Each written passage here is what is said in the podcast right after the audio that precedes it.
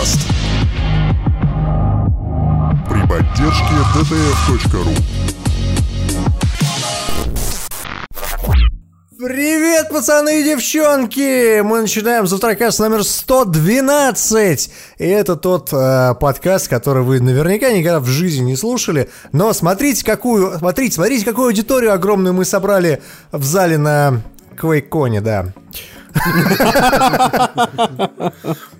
Слушай, ну шутки То шутками, есть, на как бы деле. это были мы, да. Давайте скажем для тех, кто вдруг в первый раз включил Завтракаст, а я знаю, что периодически таких людей очень много, а нам даже там в Твиттере пишут или еще кто-нибудь, и вот, вот представим, что вы сейчас а, наткнулись совершенно случайно на иконку Завтракаст где-нибудь там в iTunes, решили послушать, что это за дерьмо такое, о котором внезапно говорит куча народу, и э, которое все там дичайше как бы и говорят, что это полное фуфло.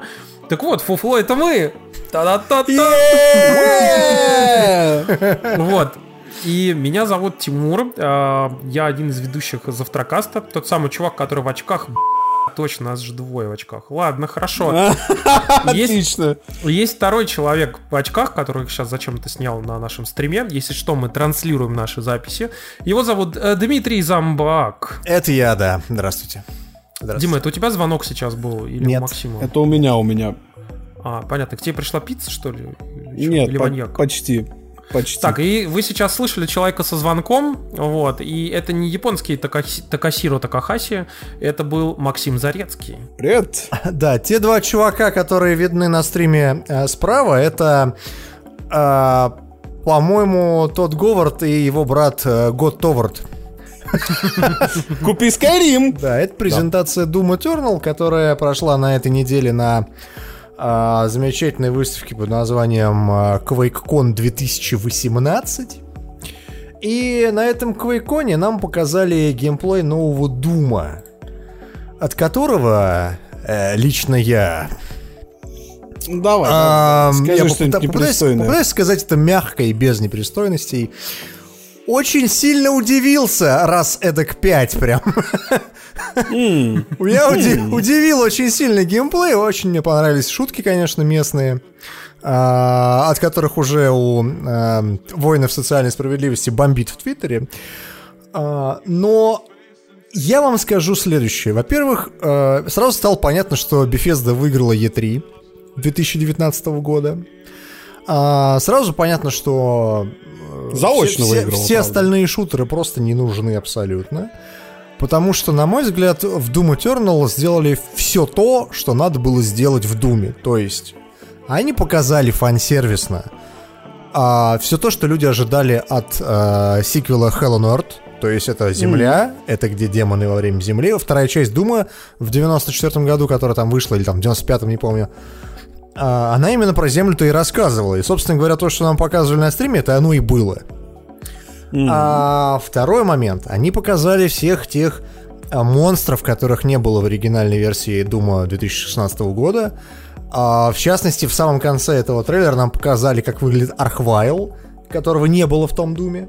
И он выглядит, мать его, охерительно. Ну да, да, да, да. И э, мне, конечно, понравился троллинг в, стиле э, вот сейчас мы будем играть как инвалиды на геймпадах, а сейчас мы подключим клавиатуру и мышку, будет вообще клево. Это Было клёво. Хорошо. Это ты говоришь, потому что ты пекарь. Вот серьезно. Тебе, Что? было- тебе было хорошо. Что? Это что? Мышка с диодом меня выдает? А-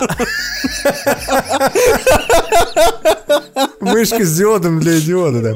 А, но, Сучка. но должен сказать, что я, как э, недавно ставший пекарем, точнее, вернувшийся в, в лоно пекарства человек, я даже подумал, что, наверное, на ПК я и буду играть в новый Doom, потому что Несмотря на то, что предыдущую часть я прошел на консоли, я тут в нее недавно поиграл на компе, и мне как-то больше нравится 344 FPS, которые она мне там выдает в своем вулкане, или как он там называется, рендер.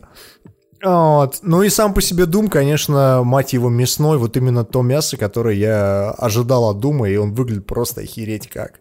Но у нас есть несогласные люди. Да, угадайте кто. Угадайте кто. Угадайте, кто сидит в белой а, рубашечке и не согласен с этим тезисом. Слушайте, я э, как бы вот Дима зачем-то взял, спойлернул, я на самом деле хотел так сюрпризом прийти и сказать, а я не согласен. не, но фишка не в этом. Дело в том, что я тот самый человек, которому Doom 2016 не понравился. Вот, я поиграл э, примерно до середины игры, э, но играл я практически на самом сложном режиме, который, ну, за один до самого сложного. Вот. И, наверное, это была ошибка, потому что я такой козул. Может быть, надо было попроще поставить что-нибудь, типа на изи. вот. Ага. И, про... и тогда, типа, пройти совершенно спокойно. Вот. Но единственное, что меня в Думе расстроило тогда, это вот эти, знаете, то, о чем правильно сказали в Твиттере кто-то писал, о том, что очень задалбывают все вот эти истории, типа, с тем, что как разрываешь монстра, знаешь, когда ты в пятый раз его разрываешь, тебе уже немножко скучновато. Когда ты разрываешь его в сотый раз, ты уже думаешь, ну как уже за реально. Специально для вот. таких людей, как ты, э, в этом доме показали... Их там 5 видов, да. Не 5 видов, а На много разных видов. видов, они разнообразные. Ну, то есть, как бы их не, не два, не два убийства. И потом, глори-киллы, они же нужны, на самом деле, для передышки. Ну, то есть они, они, это они нужны... разбавить. Да, то есть... Ну, ты, понятно, но суть в том, что вот эти мясные шутаны, э, такие, знаешь, которые ты просто идешь и просто стреляешь, это вроде прикольно, но вот, например, не мое. Я понимаю, что есть большое количество игроков, которым, как и мне, тоже вот эта история, типа, ну, может не зайти. С другой стороны, мне очень понравилась вот эта красивая тема с э, тем, как они играли с мышкой в, в трейлере. Вот. И там какие-то совершенно сумасшедшие три, три киллы делают. И я просто понял, что большая часть моих знакомых или там моих друзей, как бы, я даже думаю, Дима, даже ты так не сможешь играть, вот то, что они там показывают, ты когда он в воздухе там перепрыгивает с одного монстра на другого с помощью крюка. Это не так сложно. Извини меня, а что ну... значит, что значит даже ты не сможешь? У меня КД в Black Ops 0.25, чем ты, Ну, говоришь? я имею в виду, что ты довольно же вроде хорошо играешь во всякие там, типа, шутаны на ПК там и так далее. Да, да, хорошо. Играешь. Очень, да. Может, я играл хорошо лет так 15 назад, но сейчас у меня ну, не реакция. Вот мне ничего. кажется, что большая часть обычных игроков вот так красиво играть не сможет, как бы. И с одной стороны, ты понимаешь, что классно, что кто-то может, но, например, я так не смогу играть. Я такой. Ну, это как ну история, ну, да. прости, с Dishonored, где есть Stealth Gamer BR, вот, а есть все остальные. Но, понимаешь, что хорошо в Думешнике с точки зрения геймплея, и что мне понравилось больше всего, это не глори киллы, не новое оружие, не все эти ностальгические нотки, которые, конечно, классные, но на них далеко не уедешь. А то, что они добавили э, в формулу Дума 16 то, чего ему очень сильно не хватало, а именно вертикальность они прихуярили грэплинг хук на, к дробовику. То есть, во-первых, дали консольщикам, инвалидам средства перемещаться по миру очень быстро. Uh-huh. Вот. Во-вторых, они очень хорошо сделали, что а, теперь арены замаскированы, поскольку арены очень большие они реально вертикальные, то есть они не происходят на одном-двух уровнях, они происходят на 5-6 уровнях. У тебя возникает ощущение, что ты сражаешься на полноценном уровне, тебя не запирают в маленькой комнате и говорят «Ош!» Нет, такого нет. И в этом плане Doom, он как бы идет вот именно абсолютно правильным путем, как сиквел, потому что при том, что он сохраняет все то, что за, за что любили первую часть, он пытается вывести то, чего у нее не получилось, и чего, в общем-то, в восторге не заметили ее критики. Потому что объективно в первом Doom е, ты это понимаешь только посмотрев на геймплей второго, не хватало, во-первых, вертикальности, во-вторых, вот этого вот level дизайна более непосредственного, а в-третьих, они туда добавили, наконец-то, большее разнообразие, в общем-то, эстетики. Потому что они ведь за один только этот трейлер показали Землю, показали ад, показали там еще несколько локаций, Типа включая такой sci-fi, да, еще. Фобос. Вот, и сразу игра более разнообразно выглядит. А, они сказали, что локаций будет много, и в том числе и довольно неожиданные, потому что в этот раз они делают не просто э, Doom, они делают Doom Universe. То есть это будет некая... Эм, Destiny. Не, не, некое развитие идеи оригинального Дума. Если помните, в оригинальном Думе вообще было очень классно. В оригинальном Думе сюжет был написан в TXT файле readme TXT, который был приложен да, к игре. отличный был файл. Помню. Остросюжетный очень. Неожиданные локации в Думе. Это Эквестры из My Little Pony? Я бы не отказался.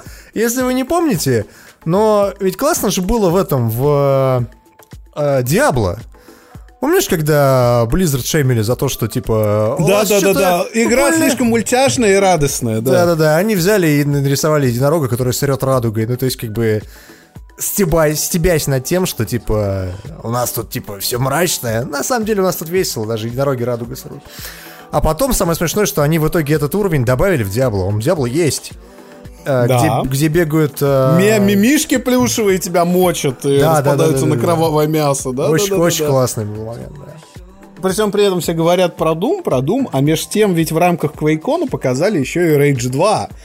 И он внезапно тоже охуенный. Причем, понятно, шутерная часть, мы ее видели на E3, мы видели эту демонстрацию. В общем-то, именно конкретно шутер привезли тот же самый.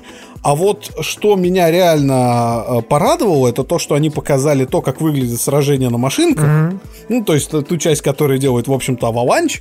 Это выглядит охуенно, абсолютно, как будто вернули старые добрые Interstate и Vigilant 8. Знаешь, на самом деле, я посмотрел вот эти ролики. Мне, конечно, очень смешно то, что Bethesda изо всех сил пытается намекать на то, что вот мы делаем лучшие сингловые игры, но у нас есть еще и мультиплеерные. Поэтому вот вам а, новый аддон к а, TES Online. И все такие, чё, блядь? К чему аддон? Чё А, онлайн? Кто-то, кто-то играет еще в это? Ну, ну, то есть, как бы, может быть, люди играют, но реально народу было просто насрать. Но вот. потом показали этот, как он называется, Quake Champions. А, Quake Champions. Quake Champions теперь бесплатный, фри-то-плейный, абсолютно. А, показали Rage, Rage классный, все замечательно. Но вот мне было интересно, почему Bethesda на E3 не привезла ничего. Она не показала Doom, она сказала, что дождитесь QuakeCon и прочее, прочее. И вот во время самого QuakeCon до меня дошло, почему это произошло. Знаешь почему?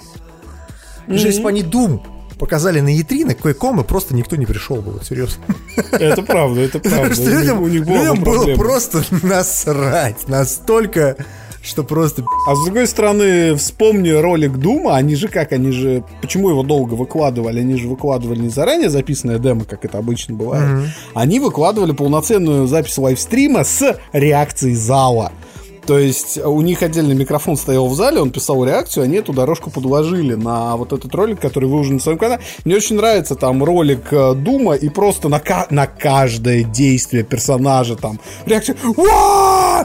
Уа!» Или когда там, знаешь, добивание, когда муж Реакция э, зала Думгай это просто на таких конференциях это всегда самое лучшее, на самом деле.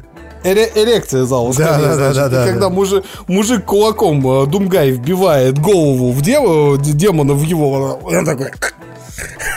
Помнишь это добивание? И там так... Но мы с тобой говорили все-таки про Rage. И вот, честно сказать, я э, каждый раз, когда смотрю на Rage, я думаю, этой игре, наверное, стоило бы быть какой-нибудь мощной, знаешь, типа а-ля Destiny или типа того, чтобы в нее там играть в компании и там э, весело кататься на машинках, и все было бы очень классно и круто. Но она сингловая. И это заставляет любить ее еще больше, потому что сингловых игр не так много осталось, серьезно. То есть ты смотришь на нее и думаешь, господи, вот, то есть мы взяли, а, ну, считай, Mad Max мы взяли, да, по сути. Мы добавили туда охуительный э, мясной шутер в стиле того же Дума. Все это вместе смешали, и получилось реально клево. У меня возникает только, ну, два вопроса к Рейджу, потому что эти вопросы не были озвучены ни на Quakecoin, ни в том геймплейном ролике, который они показывали. Вопросы очень простые. А, как быстро мне настопить? А ты знаешь, посмотрим, потому что, в общем-то, в этот раз как бы у Аваланчи адекватный продюсер Bethesda, и вполне может что-то нормальное получиться. Тут же э, с Думом что интересно, как нам правильно пишут, почему вы не говорите про даркстализацию э, Дума? А, про Invasion это? Тут стоит заметить, для тех, кто живет в танке, и тех, кто не слышал, как это происходило, э, есть такой твиттер, называется X versus Dark Souls. А, X meet- meets Dark Souls, типа. И там, типа, файтинг с аниме-девочками, там, э, номер две- 28, который вышел сегодня в Димка, Стиме. надо отбежать срочно. О, господи, Срочно. ну иди. Именно поэтому я, парни, не люблю писаться днем. Потому что днем у всех какие-то дела, у кого-то что-то да не работает, кому-то надо отбежать, а у кого-то не грузится Дискорд. Но раз уж я тут сегодня с вами, дайте я договорю. Вот будет это монолог зомбака, прям так и запишите. А, и, короче, есть этот твиттер, э, X meets Dark Souls. И в нем люди э, сравнивают различные игры, там, типа, какая-нибудь аниме-говно выходит на, в Steam в Early Access, и она, типа, боевка немного похожа на Dark Souls, да, немного, немного напоминает Dark Souls. А, боевка напоминает там что-то, что-то и, и так далее и тому подобное, но похоже на Dark Souls. И вот это X-Mix Dark Souls, это реально сейчас игрожурский штамп такой. Он в- практически в каждой рецензии встречается, что что-то да похоже на Dark Souls. И вот в тот момент, когда показали, что оказывается в новом Думе есть вторжение, как в Dark Souls. И другие игроки могут вторгаться в мир как бы главного игрока, как в Dark Souls, и мешать ему, как в Dark Souls. Ну или, например, э, объединяться с монстрами и мочить других монстров, как в Dark Souls. Это немножечко да напрягает, но э, аплодисменты во время Квейкона раздались как раз тогда, когда э, людям говорили, что типа Вообще-то эту фишку можно отключить, и все такие, да, класс, спасибо, спасибо большое. Вот. Кл- э, Doom охуенный, все очень классно, все замечательно, но вы заметили, что они там по сюжету строят гигантскую БФГ-пушку, и из нее хуячат по Марсу, просто распрашивая все, что там есть, все, что возможно, блядь, распрашивать. И вот это я понимаю, вот это я понимаю э, Размах, подход к делу, размах. размах. да. Если сиквел таким и будет, то это будет просто. Но ты хотел перейти к э, следующей истории с Rockstar ом. Да, тут, ты знаешь, мне очень понравилось, есть такой чувак в Твиттере, Nibellion. А, Он вообще с NeoGAF а, но достаточно известный блогер и без NeoGAF а, что называется. И у Nibellion а был охуенный твит.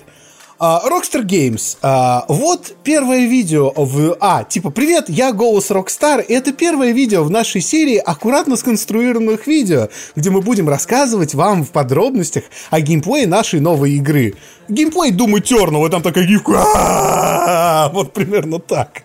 И, короче, реально сразу видно, что студия британская, потому что ролик очень педантичный. Они показали геймплей, там, по-моему, 7 минут.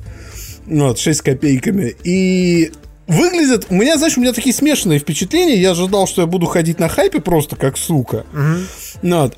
А в итоге, ну, ну, блин, оно выглядит очень классно, в основном за счет арта, потому что технологии достаточно ролик на паузу поставить, и, в общем-то, выглядывают уши движка GTA 5.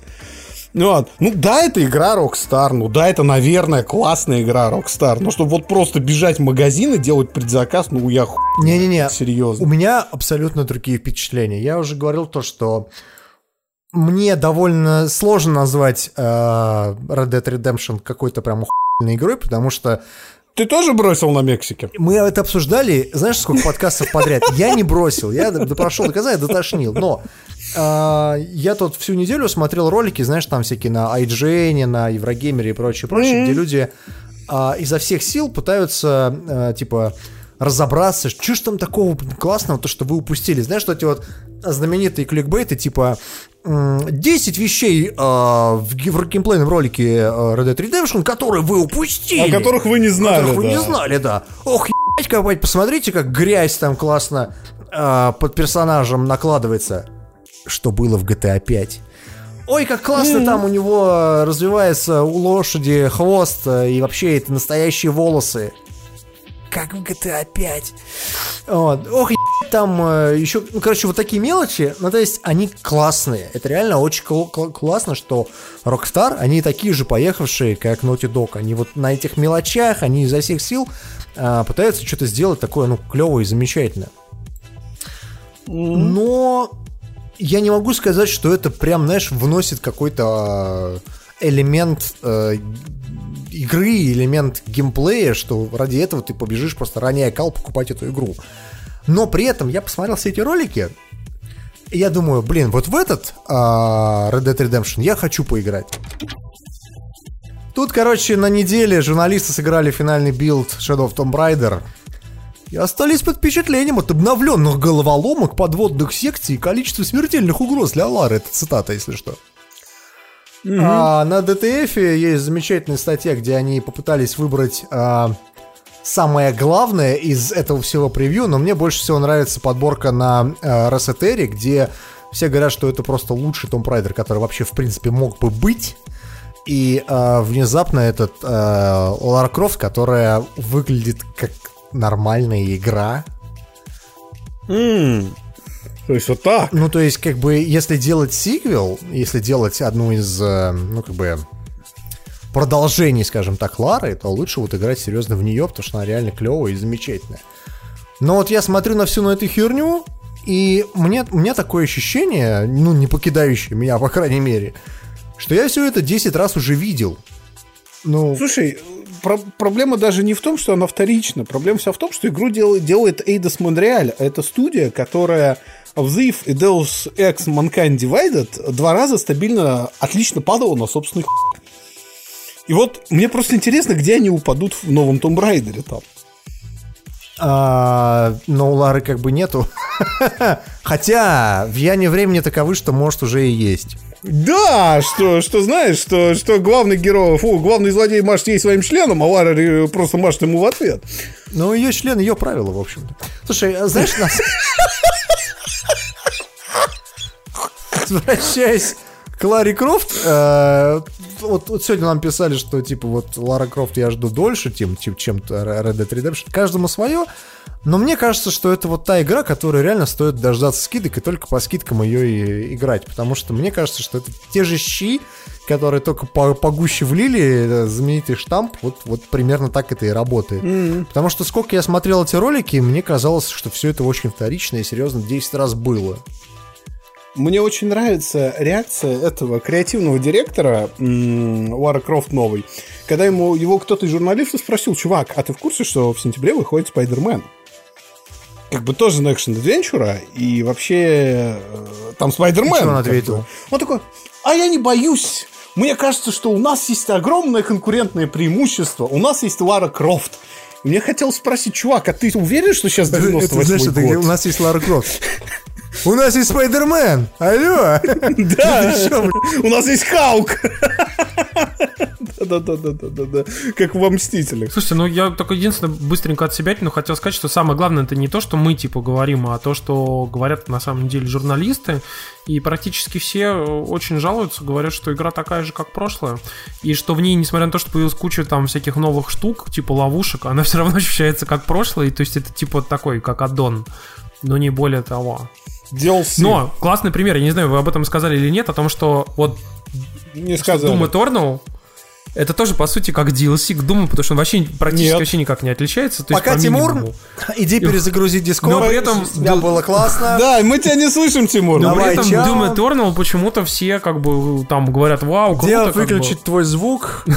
А Лара Крофт все хуйся за то же самое. Там тоже много чего поменяли, новые механики, а, типа поменяли освещение, там игра круче, а все говорят, что ой, фу, говно. А еще круче с Assassin's Creed Odyssey. Говорят, что вообще говно Потому что это вообще типа а, вырезанный кусок а, Assassin's Creed Origins, вот. И ты такой сидишь и думаешь, ну какого хера-то, блин, вам реально новую игру сделали, все новое там, типа, не-не, все, говно, говно, до свидания. Ну ты такой, ну блин, ну come on, ребят, ну, ну как же так-то? Давайте быстренько просто подытожим и скажем, что Doom Eternal крутой, Rage 2 крутой, Red Dead Redemption 2 крутой, Shadow of the Tomb Raider не очень. Не крутой, Вот, да. Не крутой, бы, вообще всё. не крутой. Кстати, знаете, что еще не крутое оказалось на неделе? А, и тут, да, я перехвачу у Тимура тему. А, Magic Leap, за которым я не знаю, как Тимур с Димой, я очень следил, мне очень было интересно, потому что, представьте, в Кремниевой долине в Калифорнии существует компания, основанная бывшими сотрудниками Гугла, в которой работает полторы тысячи, то есть вдумайтесь в эту цифру, сотрудников, которые делают AR-шлем. Ну, то есть, подожди, а, это у и Гугла для сравнения, это в офисе только уборщиков, наверное, такого количества. Ну, другой стартап, типа. Роботов-уборщиков. Ты знаешь, стартап, в котором работает э, людей больше, чем на некоторых заводах оборонки. Но суть не в этом. Суть в том, что Magic Leap это дико нахайпованная штука, а, дико нахайпованный а, девайс, который наконец-то дали пощупать журналистам. И я не знаю, как у других сайтов, я не успел прочитать, но у Verge вышла очень большая подробная статья, которая посвящена а, опыту использования Magic Leap. И мне она очень понравилась тем, что журналист достаточно реалистично расписал свое не впечатление от э, нового девайса. То есть, да, Magic Leap э, классный с точки зрения э, текущих технологий AR. У него неплохая графика, потому что там стоит Tegra X2 в отдельном таком кругленьком модуле, который шайбочкой вешается на пояс. Да, у него чуть-чуть повыше FOV, то есть это угол зрения, чем у HoloLens. Да, у него есть очень много приятных плюсов, у него есть очень много дорогих демок, игр и контента, которые показывали журналистам, но при всем при этом автор Верджа приходит к очень интересному выводу. Он говорит, ну, ребят, смотрите, все, что нам показывали, оно, конечно, клевое, это лучшее решение на рынке, но никаких проблем AR, которые сейчас существуют, этот девайс не решает вообще. У него, опять же, ограниченный фов, его невозможно использовать комфортно. У него низкая яркость, практически наверняка этот шлем нельзя использовать на улице. Так. У него есть проблемы с компоузингом и трекингом, и объекты немного трясутся. Подожди, а что? Объекты не очень... Почему внезапно э, шлем нельзя использовать на улице? Кого это Потому что яркость дисплея, в который как бы проецирует тебе именно 3D-картинку, не очень высокая. И поэтому, прикинь, ты вышел с очками на улицу, как помнишь концепт ролики Google Glass, типа тебе показывают маршрут. Да нахер он нужен? Это Куда же ты идешь? шлем, э, который чисто для домашнего использования, разве нет? Нет, они именно поэтому сделали ему же персональный комплюктер на пояс, понимаешь? Да, да. Чтобы он был портативный, ты мог его брать Ну с да, собой. из одной комнаты в другую. Я- я- это, это то, что я понимаю под словом портативный. Ну, Это то как, есть, это как как бы... Switch, переносная консоль, да. Да, да, то есть перенес ее из одной, из одной квартиры в другую. Вот примерно так это работает. Там, с с дачи на, на От домой. док-станции до док-станции, да, так и живешь. Но суть вся в том, что у Magic Clip, а, у Magic Clip не очень впечатляющие отзывы, потому что Verge — это сайт, который, в общем-то, ну, он очень классный, мы не будем его ни в чем обвинять, но о некоторых вещ- вещах он пишет слишком хайпово, скажем так. Слушай, ну, Димка, на самом деле, все-таки я немножко охлажу твое трахание, потому что, на самом деле, про Magic Leap, э, в том числе различные разработчики, которые начали уже его покупать, пишут и отзываются о нем довольно-таки хорошо. И говорят, что оно вообще устройство-то нормальное, но оно ни в коем разе никак вообще не подготовлено к публичному запуску. То есть э, обычному человеку оно вообще не сдалось сейчас. Несмотря на то, что оно по всем параметрам лучше, чем э, HoloLens, и оно и дешевле, у него угол обзора не 35 градусов, а 50 градусов, и там типа как бы получше там куча всего, и там графика, и процессор, и так далее, и так далее, и так далее. Но проблема в том, что у HoloLens это сейчас выйдет старая версия, которую якобы презентуют вот, вот, вот уже сейчас, и там якобы будет угол обзора уже не 50 градусов, а там 70, по-моему, или что-то, или 80 даже градусов. То есть, соответственно, Magic Leap еще не вышел, но он уже отстает от потенциального HoloLens, который выйдет вот, вот сейчас. Вот. И проблема просто в том, что там говорят, несмотря на то, что очень крутая система API использования, которая превращает все окружающее пространство вокруг себя в вокселе, и на эти, собственно, воксели как раз-таки натягивает, ну, там, что происходит, что в них может происходить, а, она до сих пор работает херово немножко. Ну, то есть хоро- хорошая штука, хорошая идея, но не очень круто воплощена.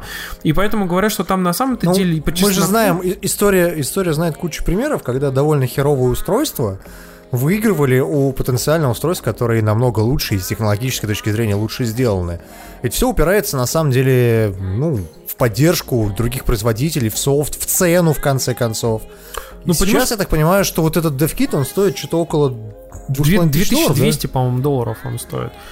А, но суть в том, ну, HoloLens вообще, по-моему, 3500, что ли, стоил, короче. То есть там, типа, там тоже... Ну, HoloLens до жопы. да. Вот, и вопрос просто в том, что, видишь, э, э, никто ничего не понимает, что такое Magic Leap, что у них, почему. Они, они же были самые секретные компании, как бы никто не знал вообще, что там у них. И вот они впервые выпустили продукт, и никто не понимает, например, будут ли они нормально его поддерживать, будут ли у них там нормальные API, там всякие движки и прочее. Никто не понимает этого. У Microsoft есть хоть какое-то примерное понимание, ты знаешь, что там есть там студии, есть там хардварные чуваки, которые... Майнкрафт есть, да. Есть типа Майнкрафт, ну, потенциально, типа, они могут, типа, что-то делать нормальное, да, как бы. А про Magic Leap непонятно, это все-таки не Microsoft. Вот, но интересно, конечно, как это они это забавно, устро- вот сейчас ролик идет на стриме о том, как строится карта помещения, причем она делается, судя по всему, из вокселей. Да, да, да, да. Ну, как раз об этом только что говорили. Ну, в общем, короче, давайте посмотрим в будущем, что из этого получится. Вот. Но задумка-то крутая. И, если честно, мне кажется, что потенциал у этого устройства большой. Но это все стартовые какие-то штуки. Напомню вам, что Apple сейчас делает свои очки. И это очки будут, которые выглядеть не вот как это, вот эта ёба такая у тебя на голове огромная. А они будут как нормальные очки. Вот. И напомню вам, что у Intel были такие же очки, они давали очень простенькую графику, прям простенькую-простенькую, одноцветную буквально, но они их свернули. То есть их, они больше их не выпускают. А вот у, а Apple якобы там их тестирует вовсю, эти очки у себя там в кампусе. Напомню вам, что была история якобы о том, что пожгла себе сетчатку одна из тестеров. Как бы, вот. Ну, в общем, короче, непонятно. Посмотрим, подумаем, что куда. Вот. А, вы когда-нибудь Switch же наверняка Nintendo Switch вытаскивали из дока в руке джойконы держали, и держали да. в руках, да? А, Наверняка же а, держали его в руках. был- был такой то- кирпичик, да, такой тяжелый. Такой, знаешь, который им вот у него еще железные рейлинги по бокам, чтобы прям дал и раскроил прям вообще. А. То есть прям. В чем такой. твой поинт, Тимурчик? Я не понимаю. А, что, довольно тяжелая такая не штука. нравится? Не, не, ну я имею в виду, что ты у него снимаешь джекон, такая довольно тяжелая штука. Ну ты, ты наверняка ведь держал его в руке. Ну и что, и чё? Вот. И дело в том, что тут нашли сейчас э, внутри свеча э, тестовый VR-режим, у которого типа на экране у тебя там разделяется на две части э, типа изображения, и там оно дублируется, соответственно, с параллаксом. Вот. Мгм. И теперь все думают, что якобы Nintendo тестирует этот VR-режим где-то там у себя. И, собственно, есть мнение, что они выпустят очередной конструктор лаба, который будет просто превращаться за 150 тысяч долларов за, в VR-шлем. То есть вот так, как сейчас Макс это демонстрирует, да? То есть вот примерно вот так это должно происходить. Сейчас, сейчас, сейчас, Ну, сейчас, вот. сейчас, сейчас. Да, при- короче, примерно так. Максим, ты можешь ли ты оценить, насколько тяжелый вот он, ты его сейчас в руках прям держишь? Вот. Но на самом деле, я тебе так скажу, мне кажется, на вес а, вот чисто в руке, он по весу, как весь PS, PSVR вместе взят. Не, ну это, это мне кажется преувеличение. Ну, как, как минимум, как смартфон. Вот мы знаем, что смартфоны втыкают в эти... в- Он тяжелее смартфона, он э, с какой-нибудь 7-дюймовый планшет весом, на самом деле. Причем такой достаточно Ну, мощный. то есть, подождите, а вы мне хотите сказать, что вот железо Switch а потянет VR? Конечно, конечно. Ой, Конечно, потянет. ты чё, например, железо- какой? Подожди, подожди. Если, если iPhone 6 способен потянуть более-менее нормальный VR- experience с простенькими, с простенькими игрушками, то уж Switch-то, поверь мне, потянет более или менее нормальные штуки на уровне хорошего там Android-телефона или там iOS. Понимаешь, и даже чуть получше. Мне, мне интересует э, два момента. Первый, когда появится браузер, а, потому что Pornhub тут недавно заявили, что они готовы поддержать прям нативно приложением, как только появится VR. И второй момент, а если это будет в виде коробки, то можно так, чтобы вот, вот она не, не, пол, не пол лица занимала, а чтобы вот как-нибудь так аккуратненько. Ты же понимаешь, что если А, он такой тяжелый, то, то система, которая будет его держать, должна быть очень устойчивой. Целая, целая система коробок, рычагов, противовесов и шнурков А тебе, знаешь, удерживала ты заказываешь себе, себе да, да, да. Nintendo Switch VR, тебе приходит 6 коробок, и это и есть система VR. Не, ну вообще, на самом деле, вы, представьте себе, что вообще-то у свеча все готово к VR. Ну, как бы, кроме того, что он тяжелый. А, у него же два Joy-Con а. Это же, по сути, есть как два контроллера. Еще, еще момент, который меня вот лично интересует. У этого же экранчика Switch евого, у него 720p. Ну, будет выглядеть хуй. Ну и и что? что? Зато Слушай, есть. ну То есть подожди, ты представь подожди, себе, подожди, что вот Дим, ты вот, Дим. вот прям глазам подносишь, и тебе вот эту сетчатку глаза просто выжигает нахрен. Дим, да, вот вот контраргумент. контраргумент. Ну, есть, да, э, ну. есть VR- experience ы, которые спокойно идут на iOS, на iPhone 6, 6s там и так далее, с экраном, у которого 640p на, на секундочку. Ну, И они, они выглядят хуйненько, но, но, но играбельно, ну, ну, можно. Ну, то есть, это как бы, это раз- развлечься такой, знаешь, надел, посмотрел какой-нибудь видосик трехмерный, или там какую-нибудь штучку там, и все. Ну, то есть, как бы мне это- кажется, это все то, с чем люди наигрались э, года так 4-5 назад. Вот серьезно. Но так или иначе, это тестовая штука внутри э, этой вещи. Может быть, они никогда ее в итоге не имплементируют. Они наверняка где-то там внутри что-то пытаются по- поделать, посмотреть, работать, не работать, получится, не получится. Мне кажется, что, в принципе, если они ее запустят, если они решат проблему с, супер, с очень тяжелым свечом, то будет круто. Возможно, потенциально, есть вторая ревизия свеча, которую мы еще не знаем, которая, например, легче. Вот, кстати, Понимаешь? насчет второй ревизии, это было бы замечательно, потому что Давайте признаемся честно, первая ревизия говно ссаное. Ну, то есть, Ну, это правда. как А железо, когда у оно- Нинки вообще было очень качественное железо. Слушай, у Nintendo почти все портативные консоли все время были во второй и третьей ревизии хорошими. Я могу сказать, что, например, у меня был 3DS XL, и она была существенно лучше, чем первая 3DS, которая у меня когда-то была. Вот. И я напоминаю вам, что там же еще была рулетка с экранами. Вам мог попасться э, экран на IPS, а мог попасться этот э, TTN. TFT? Вот, TFT-TN, короче. И ты вот, вот, вот ре- полная рулетка вообще была. Слушайте, ну, А знаешь, что прикольно было, когда верхний был IPS-экран, а нижний экран был TN? Да, да, да, да, да. Такое было. Да, да, да. Я, кстати, видел такие. Это, это реально грустно, конечно. Ну, типа тупо тебе не повезло, на самом деле, и все. Слушайте, ну раз уж мы говорим о Nintendo, давайте перейдем к следующей теме. Она все-таки в большей части касается Nintendo, но и других вещей. Дело в том, что есть такой сайт, который был в свое время очень-очень популярен среди сторонников э, эмуляторов, назывался Emu Paradise. И Один из самых крупных, кстати, Да. сайтов с э, ромами и Ему играми. чуть ли не 18 лет. Вот, то есть это реально такой очень старый, очень уважаемый сайт. И э, дело в том, что о нем было просто миллионы игр, там, там очень много игр было. И они впервые сейчас, вот буквально это произошло на прошлой неделе, они удалили все ссылки на ROM-файлы. То есть э, больше на сайте Emu Paradise, посвященному по сути эмуляторам и ромам и конкретным играм, больше на нем нельзя скачать игры. Вот. И тут же как бы, народ разделился на два лагеря. Одни говорят, что типа, ой, ну это же конкретно пиратский сайт, ну и хорошо, что его забанили. Другие э, совершенно резонно отвечают о том, что, понимаете, 10% игр, которые были на нем, а, можно было купить или как-либо легально сейчас достать. 90% нельзя достать.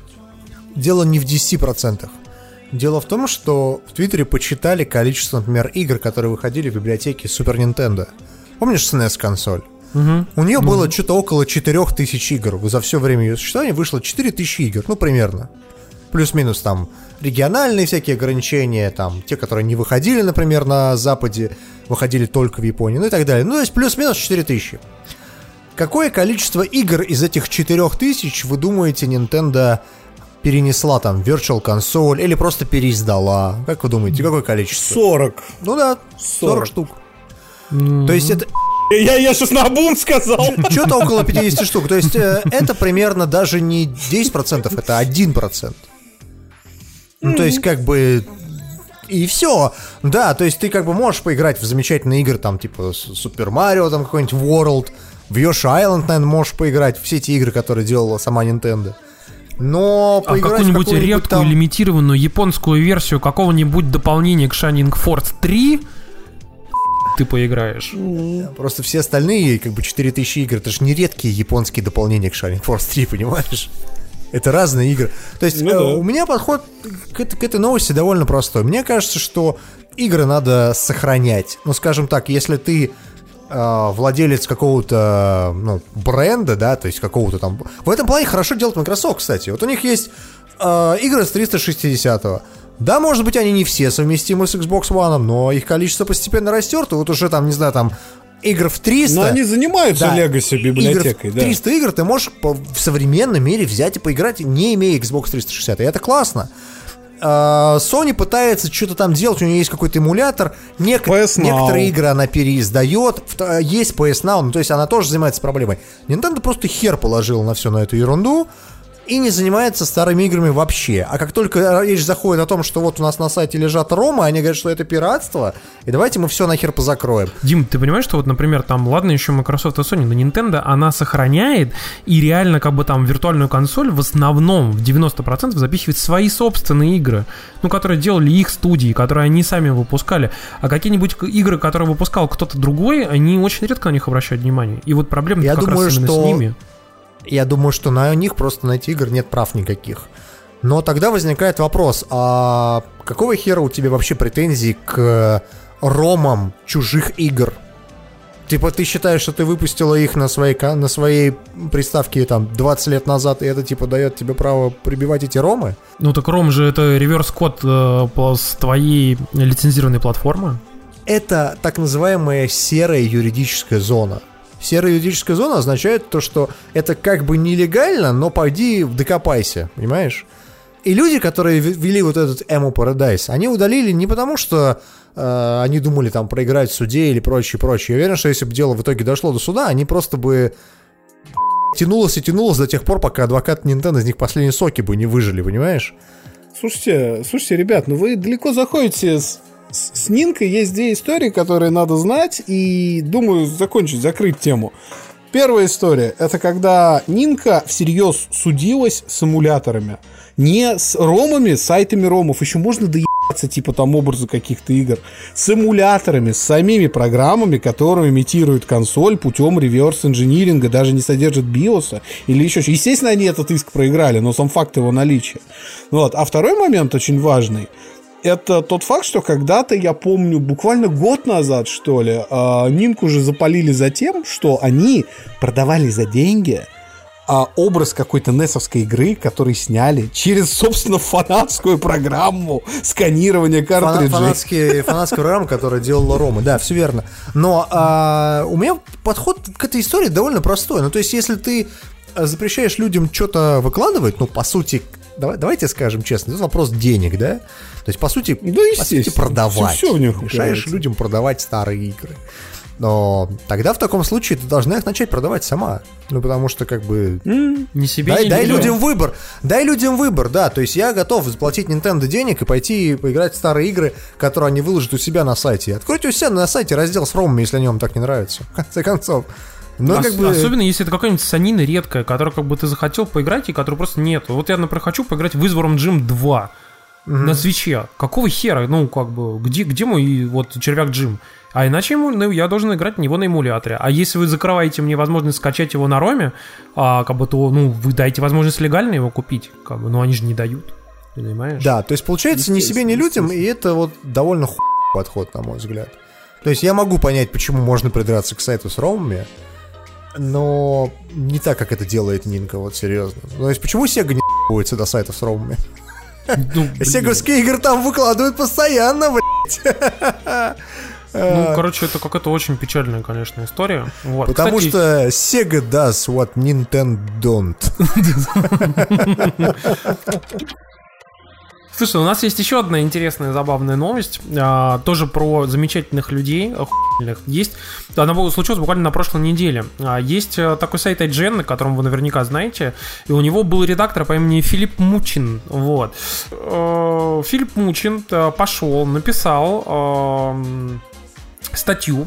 Это рецензия на новую игру Dead Cells, такая довольно неплохая Которая охуительна Довольно абсолютно. неплохая, даже Metroidvania, которая вышла на куче платформ, можете пойти заценить, посмотреть.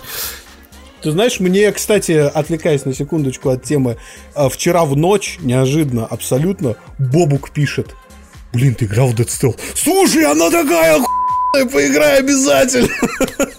Просто чтобы понимали. Ладно, короче, Бля, не, ну если ну, ну. Бобук ре- рекомендовал, я пойду, пожалуй, куплю ее. так вот, короче, Я, пацан- я, ну да. я извини, можно я перебью? По Dead Cells. Тут пишет недавно Овчаренко, пишет, как купить Dead Cells, э, типа в каком регионе, на свече. Нет, он писал, он писал, как, как, как на американском аккаунт, как американский аккаунт PlayStation завести А, для, PlayStation, того, ну, для короче, того, да, да, чтобы да. купить его там, потому что в России она якобы на тот момент еще не вышла. И потом ты ему сказал, типа, иди купи Allboy. Он такой, что за ху... Не Oldboy, я ему Hollow Knight советовал. И Hollow Я просто Knight, не играл да. в Dead Cells, я играл в Hollow Knight, я играл в Oldboy, но э, мне тут каждый второй человек уже говорит, что Dead Cells это вообще лучшее метроидование, что выходило за время просто. Говорят, еще одна хорошая, кстати, Metroidvania, это Чазм, который Казм, вот, он как бы типа вышел вот тоже типа только-только. Слушайте, ну сам, давайте вернемся к сути новости. Дело в том, что этот замечательный редактор пошел сделал рецензию на Dead Cells, и как выяснилось, он эту рецензию сделал не просто сам, а типа как-то там написал, он ее спи***л местами почти слово в слово а, видеообзор ютубера Бумстик, ну просто переложив на текст. Вот, и это, ну, это, мягко скажем, не очень круто вышло. Так вот, его, короче, тут же выпили оттуда. И потом этот редактор Джен пошел и такой записал замечательное, просто охренительное обращение к своим читателям и своим зрителям. А он еще и ютубер оказался. Представляете, это, как говорится, в маске пи***сов. Вот, и, в общем-то, Слышь, а это видео уже больше недоступно. Да, есть он, он он удалил удалил. В общем, короче, видеообращение, которое, смотрел как видео? как, да, я смотрел, как выяснилось, он его удалил теперь, да. А, Ну. Он говорил о том, что, во-первых, он очень а, сожалеет о ситуации, благодарит, типа, и желает удачи и извиняется перед IGN. Пошел, а, извинился перед IGN, извинился перед Dead Cells, но не извинился перед ютубером. И сказал ему в таком духе, знаете, типа, ну я желаю ему удачи. Типа, вот, пошел правильно на... понимаю, что это, это, это история из разряда ютубера у ютубера хуй украл и в жопе спрятал? Я же говорю, Гномы крады, да. да? короче, вот. ну, и чё, и И, чё? в общем, прикол в том, что там, ну, он пошел и в своем Как видео... он- правильно пишет на Твиче, а свои извинения он тоже спи***ил? Я думаю, не исключено. Ну, там прикол был в том, что, типа, он в своем видосе а, Джейсону Шрайеру, который нашел у него там, типа, еще кучу всяких других там а, а, плагиатов, короче, сказал ему, ой, типа, попробуй-ка найди, у меня плагиаты, короче. Джейсон Шрайер берет, находит у него, как Макс сейчас сказал, три еще плагиата минимум. Практически чуть ли не слово в слово там местами. Вот. И, и знаешь, и все, и все задаются вопросом. Вот если ты знаешь, что ты спи***л статьи, ну хуя ты берешь и говоришь, попробуйте найти у меня плагиат, как бы. Зачем? Слушайте, но, но не забывайте старую добрую истину, что э, хорошие художники копируют, а великие художники воруют. То есть чувак такой А? сказал, такой, А? типа, а я А? как, как Стив Джобс сейчас. Прям такой. «Хуй, Попробуй, поймай меня. Поймай меня, если сможешь, да? Если сможешь. Я, вспомнил, как на Лепре переначали «Смоги меня, если поймаешь». Да, да, да, да. Да, точно, точно. Вот. Слушайте, а чем эта история закончится? Его уволили с IGN в итоге? Ну, в общем, по сути, его реально уволили. Старая добрая э, русская мудрость. Попался, не признавайся. Сра- Сразу в отказ, да? Тут, а, кста- кстати, а, абсолютно на другую тему перескакивая, еще одной такой горячей точкой обсуждения на этой неделе а, были магазины цифровые. И а, эти цифровые магазины массово начали развиваться в, отли... э, в таком отдельном от Steam пузыре. То есть сразу несколько новостей. Во-первых, э, Discord на неделе, тот самый, который упал у Тимура, и он не мог в него зайти 20 минут. Который а, упал по запустил всему миру. собственный Я цифровой... немножко... Да. А, Discord запустил собственный цифровой магазин игр. И, в общем-то, учитывая, что Steam до этого с*** у Дискорда полностью интерфейс чата, я нахожу в этом некую кармическую справедливость. Во-вторых, а, Bethesda, она объявила, что Fallout 76 не выйдет в Steam. Он выйдет в лончере Bethesda, в котором сейчас существует подкасте. Fallout Shelter, да. Но самое главное, что еще а, интересно, это то, что Activision, по-моему, именно на этой неделе сказали, что Black Ops 4 на ПК выйдет в Battle.net, парни. Не будет его. Не будет его в Стиме. Хотя до этого вся колда в Стиме знаешь, выходила. здесь э, хорошая вообще история с этим связанная. Ее написал чувак на Reddit, э, которого тут же заминусовали любители, знаешь, там э, игр подешевле и любители Ну да. Стима. Который написал, что почему, россияне, да. почему вы э, считаете, что вот есть монополист на рынке, да, монополист, у которого, ну, по сути, нет никакой конкуренции. Ну, практически никакой. Ну, конечно. И э, вы считаете, что защищать этого моно- монополиста нормально. При этом монополист сегодня устанавливает одни правила, завтра другие, послезавтра третьи, и никто ему слова сказать не может. И это все происходило на фоне того, что в Стиме запретили... Сначала запретили, потом разрешили хентайные игры. Помнишь, что история была такая, типа... Что помню, народ, помню. Мы ее народ, обсуждали даже. э, те, кто делал эти хентайные игры, изо всех сил, типа, ну и что я теперь буду делать? У меня Они разрушенный теперь в бизнес. Патреоне, в Патреоне теперь выкладывают их. Да, но просто как бы представь себе, да, чувак там, не знаю, там полгода, ну, какой, какой блядь, обманываю, три, три дня работал над хентайной игрой, вот, какой-нибудь хентайной новеллой, знаешь, вот этой вот, с, э, как это называется, визуальная новелла, вот. Мгм. Менял, менял только картинки с голыми бабами, а как бы игра оставалась одной и той же, по сути. Под разными, под разными названиями выкрадывал их Steam. И вот, и что теперь? Эти три дня работы пошли псу под хвост, все из-за политики Стима, а Steam плохие, все это прочее, прочее. История была в этом связана. Ну, ну, естественно, этого чувака заминусовали, но он высказал несколько интересных идей по поводу того, что, ну, ну вообще-то, на самом деле, Steam берет себе комиссию, которая совершенно неадекватна, ну, как бы она не 30%. Они просто берут эти 30% у тебя забирают. Ты, ты платишь непонятно за что. Дим, они же это сделают, знаешь, по, по какой причине? Они, по сути, это делают в рамках модели, которая сейчас распространена во всем, на всем рынке. Там у Google Play, у iOS и так далее. Но проблема в том, что iOS ты ее берет, знаешь, почему? Mm-hmm. Потому что ты или выходишь в App Store, или ты не выходишь на iOS. Ну, это как FPS, FPSN, в общем-то. Либо ты появляешься на PlayStation, либо не появляешься на PlayStation. Да. Выбор-то а не когда богат. ты выходишь на ПК, то у тебя есть шанс э, выйти и появиться в любом случае, как хочешь. Как и на Google Play, и в Android. Ты на Android можешь появиться огромным количеством способов. Понимаешь? А на, э, если ты хочешь появиться на ПК, то выходить на Steam не обязательно. Понимаешь? И, и именно поэтому, как бы, почему все и говорят, что как бы в такой ситуации, конечно, 30% немножко залихватская история. Но с другой стороны, якобы Steam же сейчас готовит еще там свою аналитическую платформу, которая будет типа как Steam Spy, только хуже. Вот. И э, как бы она как бы... Очень хорошая ремарка. Она как да. бы должна типа будет помочь людям, как бы, соответственно, лучше понимать там свою аудиторию, вот это все. Но 30%-то за что? За серваки? ну, типа, люди уже серваки свои начали поднимать там за чат, ну, там, чат, Но народ уже в Дискорде что... сидит, понимаешь? Не, получается, что ты платишь за аудиторию. Кото- ты платишь кото- за людей. Который размывается с каждым годом по все большему и большему количеству игр. Понимаешь, там же говорят, что типа, что 10% игр всего собирают всю кассу. Вот, все остальные типа не собирают. И mm-hmm. вот ты выходишь такой маленький чувачок, такой с классной игрой, и как бы хочешь быть очередным каким-нибудь там uh, Bindings of Isaac или там Stardew Valley, но таких как ты еще миллион человек. И не факт, что всем повезет, как бы, и, и все. Ну, короче, вся эта история с, с Дискордом, с Твичом, если вы не знали, на Твиче можно игры покупать. А, ну, то есть, все это амазоновское. Дискорд же тоже, по-моему, Amazon сейчас принадлежит, mm-hmm. если я ничего не путаю. Нет, нет, Дискорд независимый. Независимый? Ну, пока что скоро, куп, скоро купят.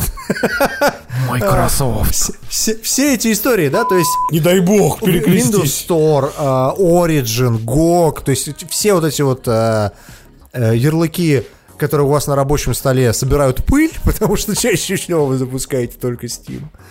Uh, это все мне напоминает историю, как в 80-х был кризис видеоигр. Помните, когда был, была да. сотня разных консолей, и люди не знали, под какую из этих консолей делать игры. И в итоге народ, ну, как бы сначала покупал Atari, потом выяснилось, что вот есть Intellivision, есть еще, есть вот это, есть то и то.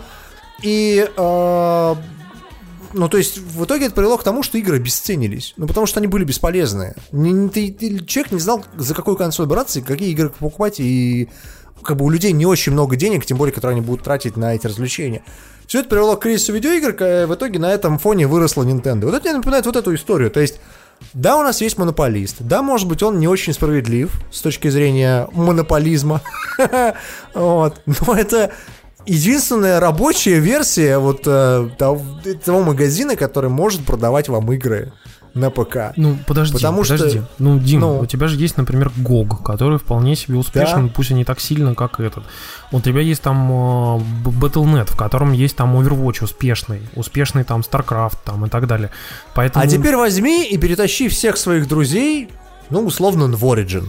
Попробуй. Понимаешь, знаешь, вот именно в этом плане очень крутую историю высказывают всякие аналитики про Discord. Discord же пошли с другой стороны. Они набрали кучу-кучу-кучу людей, а потом запустили магазин. То есть у них есть у них есть самое главное, что нужно для магазина. У них есть люди, понимаешь? И э, причем ВКонтакте Да, друг и самое другу. главное, очень интересную историю. Сейчас недавно, по-моему, какая-то одна из аналитических компаний сейчас выдала справку о том, что почему, собственно, из Steam все выходят. Потому что э, разработчики и все издатели поняли, что, во-первых, есть пример Fortnite, который вышел и совершенно спокойно себя существует, ну, существует без Steam. Ну вот а второе, сейчас выйдет в А второе, это Discord, да. потому что люди и говорят, что именно э, вот то, то, как вырос Discord, он означает то, что людям больше не нужно сидеть в стиме, чтобы общаться друг с другом, встречать друг друга, видеть онлайн-статусы, приходить по приглашениям, в чате общаться и голосом. Им больше не нужен для этого Steam. И они Steam им нужен теперь только как магазин. Все. То есть это единственная его цель, по сути. И все, как бы, то есть, по сути, как бы все понимают, что ты можешь спокойно продавать там какую-нибудь колду где угодно, как бы, или вообще любую игру где угодно, понимаешь? На самом деле у Стима есть одна а, интересная, точнее, один серьезный недостаток, и во всех комментариях я, поскольку читаю геймдевовские чатики, форумы и какие-то группы, ну, по работе приходится иногда, а там есть интересная мысль, она мелькает у разных спикеров в абсолютно разном контексте, типа, ребят, вот 30% кат – когда его берет PSN, ну, например, PSN, там, мы не говорим про Xbox, я понимаю, что мне Sony, скорее всего, мой трейлер у себя на канале повесит моей игры, да, она, скорее всего, меня разместит куда-то в PSN, она меня куда-то откатегоризирует, то есть будет, ну, вообще ручная модерация контента, я все равно как-то найду своего потребителя, если моя игра не конченое говно. А когда, как, когда это делает там э, Microsoft, то же самое. Когда в Стиме я могу повисеть в блоке там 36 часов, еще далеко не факт, что пользователь этот блок увидит, меня выдавит какое-то абсолютно некурируемое, немодерируемое адекватное говно, 30%-то за что? Вот за что 30% берет Steam? Вот никто не может ну, этого то есть это, ты говоришь о том, что в Steam довольно херовые методы рекомендации игр, да, для людей?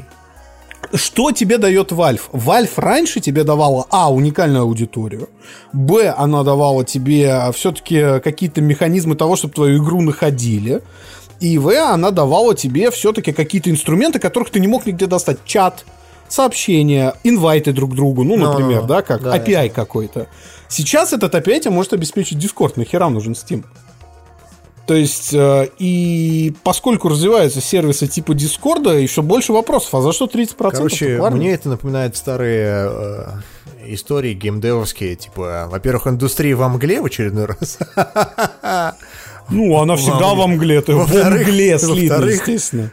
Хоронили Steam. Порвали 10 гейбов. Порвали два Origin, да.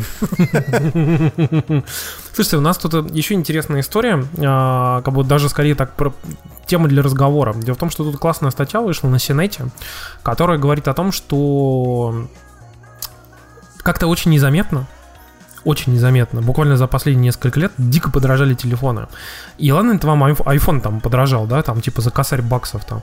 Вопрос в том, что подорожали вообще все телефоны, как бы, и пишут о том, что особенно это касается андроида, и причем вот этих типа флагманов андроида.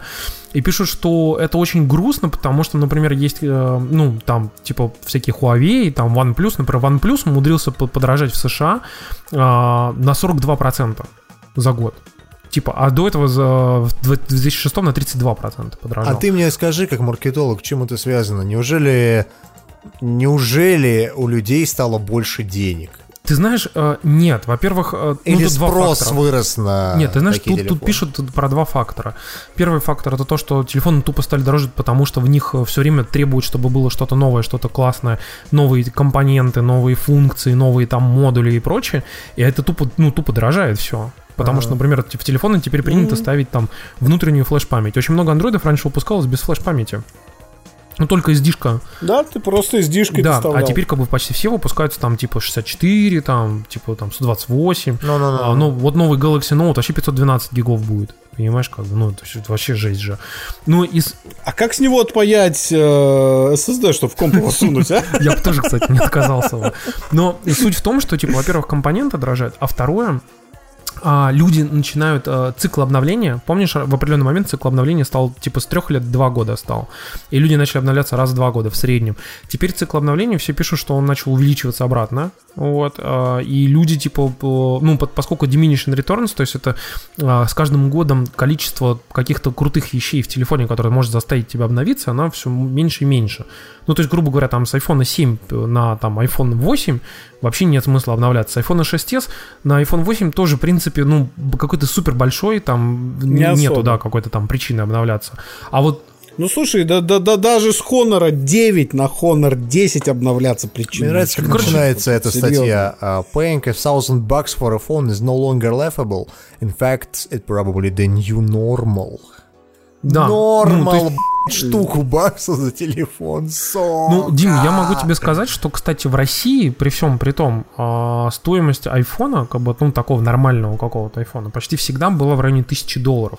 Я в свое время, когда покупал iPhone 3G, например, там, iPhone 4, это, это всегда было примерно 1000 долларов. Да, доллар был по 30, и он стоил 32. Я сам покупал Ну, себе вот его. да, как бы деньги. сейчас. Тогда в принципе, чем суть этой статьи, если вы говорите, что это то же самое? Просто это в России так, а у них-то нет. У них-то iPhone стоил там по 600 долларов, там по 500, по 700, понимаешь, как бы. А тут ты приходишь в магаз, в обычный, блин, магаз, и типа там какой-нибудь там, ну, Best Buy, я утрирую, да, там, и у тебя там iPhone 7 Plus там 769 долларов, там iPhone 8 Plus 799 долларов, там iPhone 10 вообще 1000 долларов, и ты такой, понимаешь?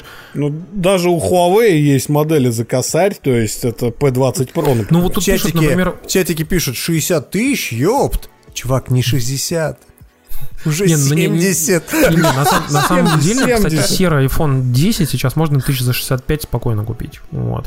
Здесь вопрос в другом. Вопрос в том, что, например, Google Pixel, кстати, например, стоил последние два года, в 2016-2017, 650 долларов. А Google Pixel XL, который первый и второй, уже, уже подороже был. Он был 769, а потом 849 долларов.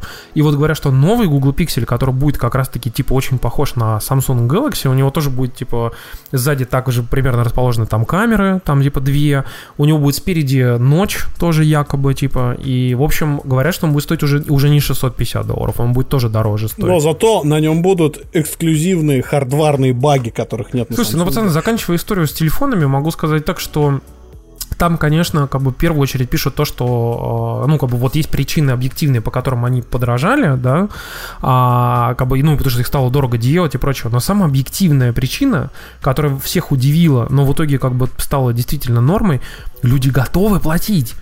iPhone 10 был самым популярным телефоном в США в 2018 там, году. Несмотря на все Тут- свои да, то есть у него куча Несмотря на свою цену. Несмотря на то, что он стоит косарь баксов, он был самым продаваемым телефоном. И все такие смекнули, что о, ну, ну все, пацаны, короче, поехали. Ну и поэтому, соответственно, да, телефоны будут стоить дороже. И, к сожалению, тенденция на уменьшение стоимости, особенно флагманов, пусть даже флагманов не очень крупных компаний, типа OnePlus или там какого-нибудь, например, там типа Huawei. Но так или иначе, короче, э, в общем, приготовьтесь к тому, что телефоны, особенно флагманы, будут стоить дорого. Вот, поэтому уже с этим ничего не поделать. Но что вас не спасет э, на андроиде, несмотря на цену вашего смартфона, несмотря на все понты, которые вы кинете в процессе, и несмотря на все понты, которые кинет ваш вендор, Fortnite на андроиде будет саной парашей. Потому что запустился бета-тест эксклюзивно для смартфонов Samsung Galaxy S9, э, который, ой, S9, Note 9, которые все очень сильно пиарили. э, И вот-вот сейчас, вот Epic покажет. Ни хера не покажет, потому что а, оказалось, что, в общем-то, Android-версия оптимизирована плохо. Она выглядит очень некрасиво, она выглядит очень паршиво, она не очень удачно управляется, она не очень хорошо оптимизирована с точки зрения юзабилити. И, э, в общем-то, ну, это, конечно, может не катастрофа, но это достаточно серьезный удар по Fortnite, потому что все ждали игру на Android, и, в общем-то, все ждали, ну, что-то уровня PUBG Mobile, а PUBG Mobile на, на ведре очень качественный. И вот, кстати, тоже игра на Unreal Engine. Слушай, а я смотрю, Да, тут, и тут новость, выходит- что бета Fortnite на андроиде будет временным эксклюзивом Galaxy S. Samsung Galaxy. Да, я про это только что сказал. Вот. И как бы если такой монстр, а это реально действительно очень мощный смартфон, как Samsung Galaxy, паршиво тащит Fortnite, теперь прикиньте, как это будет делать какой-нибудь OnePlus 6, вот, условный, или какая-нибудь бюджетка от э, Xiaomi. А у большинства Android-пользователей бюджетка Слушайте, от Xiaomi. Я хотел с вами про Fortnite поговорить. Вы заметили, что у людей начался backlash от Fortnite? Ну, то есть Нет, это, я наверное, заметил происходит... ровно наоборот, по-моему. Я замечаю это по Reddit, причем американскому Reddit. То есть на, на- на- наши как бы люди вообще в принципе не очень любят Fortnite, к сожалению, но я это скорее про э, вот именно, знаешь, всякие мемы, всякие вот эти вот а, на Reddit обсуждения и прочее, прочее. Начали лепить картинки, где, знаешь, там, типа, миллионы лет эволюции, и все это, и там да, сидит чувак такой за компьютером, и на нем картинка с Fortnite. Что, типа, как бы... а, а, Я это наблюдаю уже второй раз э, за все свое время. То есть э, я это наблюдал, когда Майнкрафт был популярен среди гиков, потом он стал популярен среди детей, и сразу начался вот этот вот негативный backlash в сторону Майнкрафта. Теперь я смотрю на это э, на примере Фортнайта. То есть я смотрю, что игра действительно очень сильно популярна, но люди начинают вот ее немного ненавидеть именно потому, что она популярна. И Ну, тут недавно была история, когда... вещами. Да, да, это была история, на, когда на Fox News э, танцевали э, ведущие программы танцы из Fortnite. Это смотрелось настолько плохо.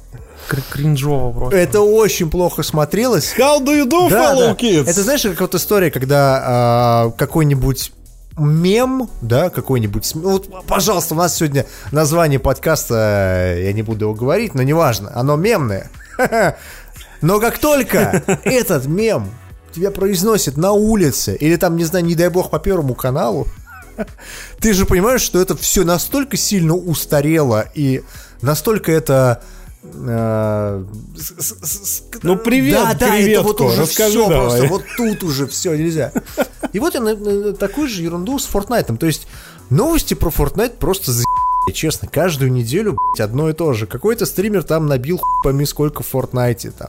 Что-то там в Fortnite сделали, еще что-то в Fortnite сделали. То есть от Fortnite уже тошнить начинает, серьезно. Он Пять просто фортнайтов везде. Он просто везде. А, кстати говоря, про везде и достало, давайте уже Блин, уйдем вы, от этой кстати, темы, так и не сказали самого важного, что пишут очень многие о том, что Fortnite э, на андроиде, его же мало того, что все ждут, там и прочее, как бы. Ну, вопрос в другом. Вопрос в том, что говорят, что именно Galaxy, они не оптимизированы конкретно под них. Но у них маркетинговая а, договоренность с Samsung, и поэтому они выпускаются на Galaxy.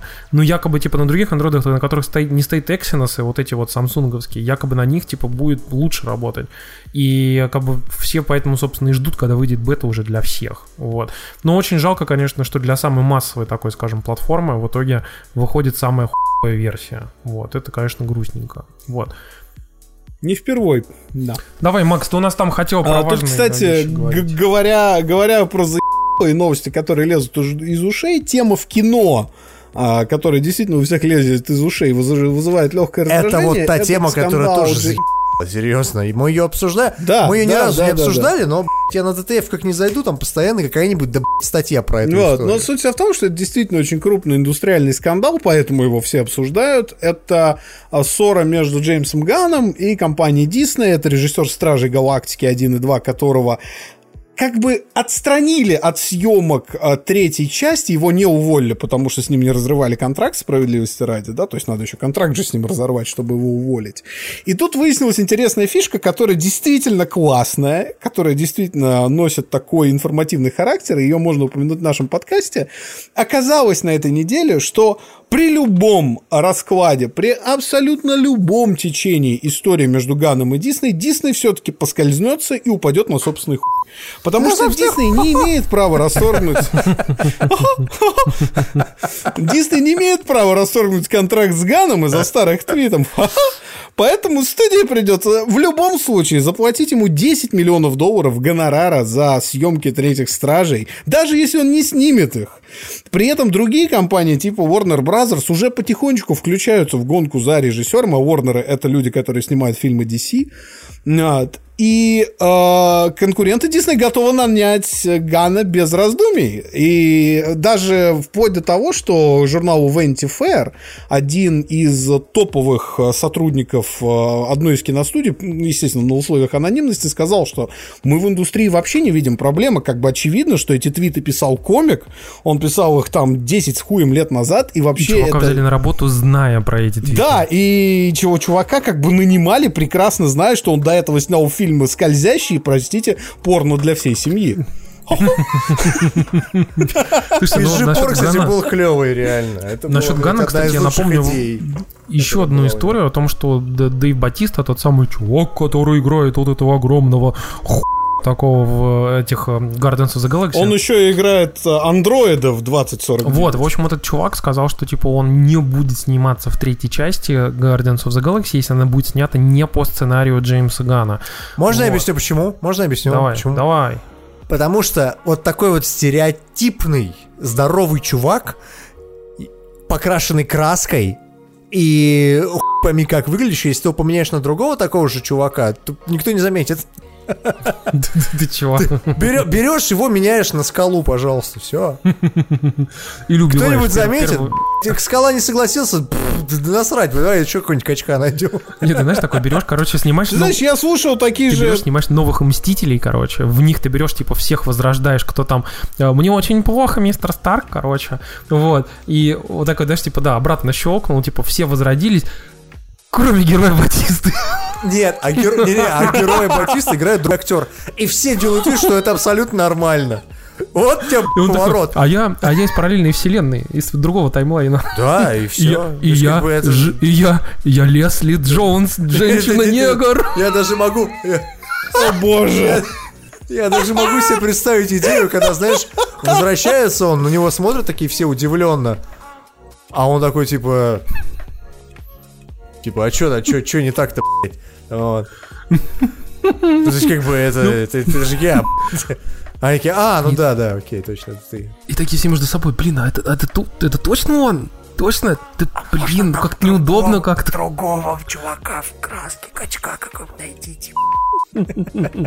Ну, короче, в общем, конечно, смешная ситуация, но э, вообще я так понимаю, что э, были еще новости вот на этой неделе о том, что якобы Marvel начали сами приходить Диснею и требовать вернуть Джеймса Гана, а, точнее не его самого, а снять именно по его сценарию, как бы, а, ну, как бы, и это, ну, непонятно, они как будут снимать по его сценарию без него, ну, как бы, или все-таки вернут, как бы, посмотрим, в общем, что они будут сделать. Открывают Слушайте, ну раз... боссы студии, открывают сценарий Гана.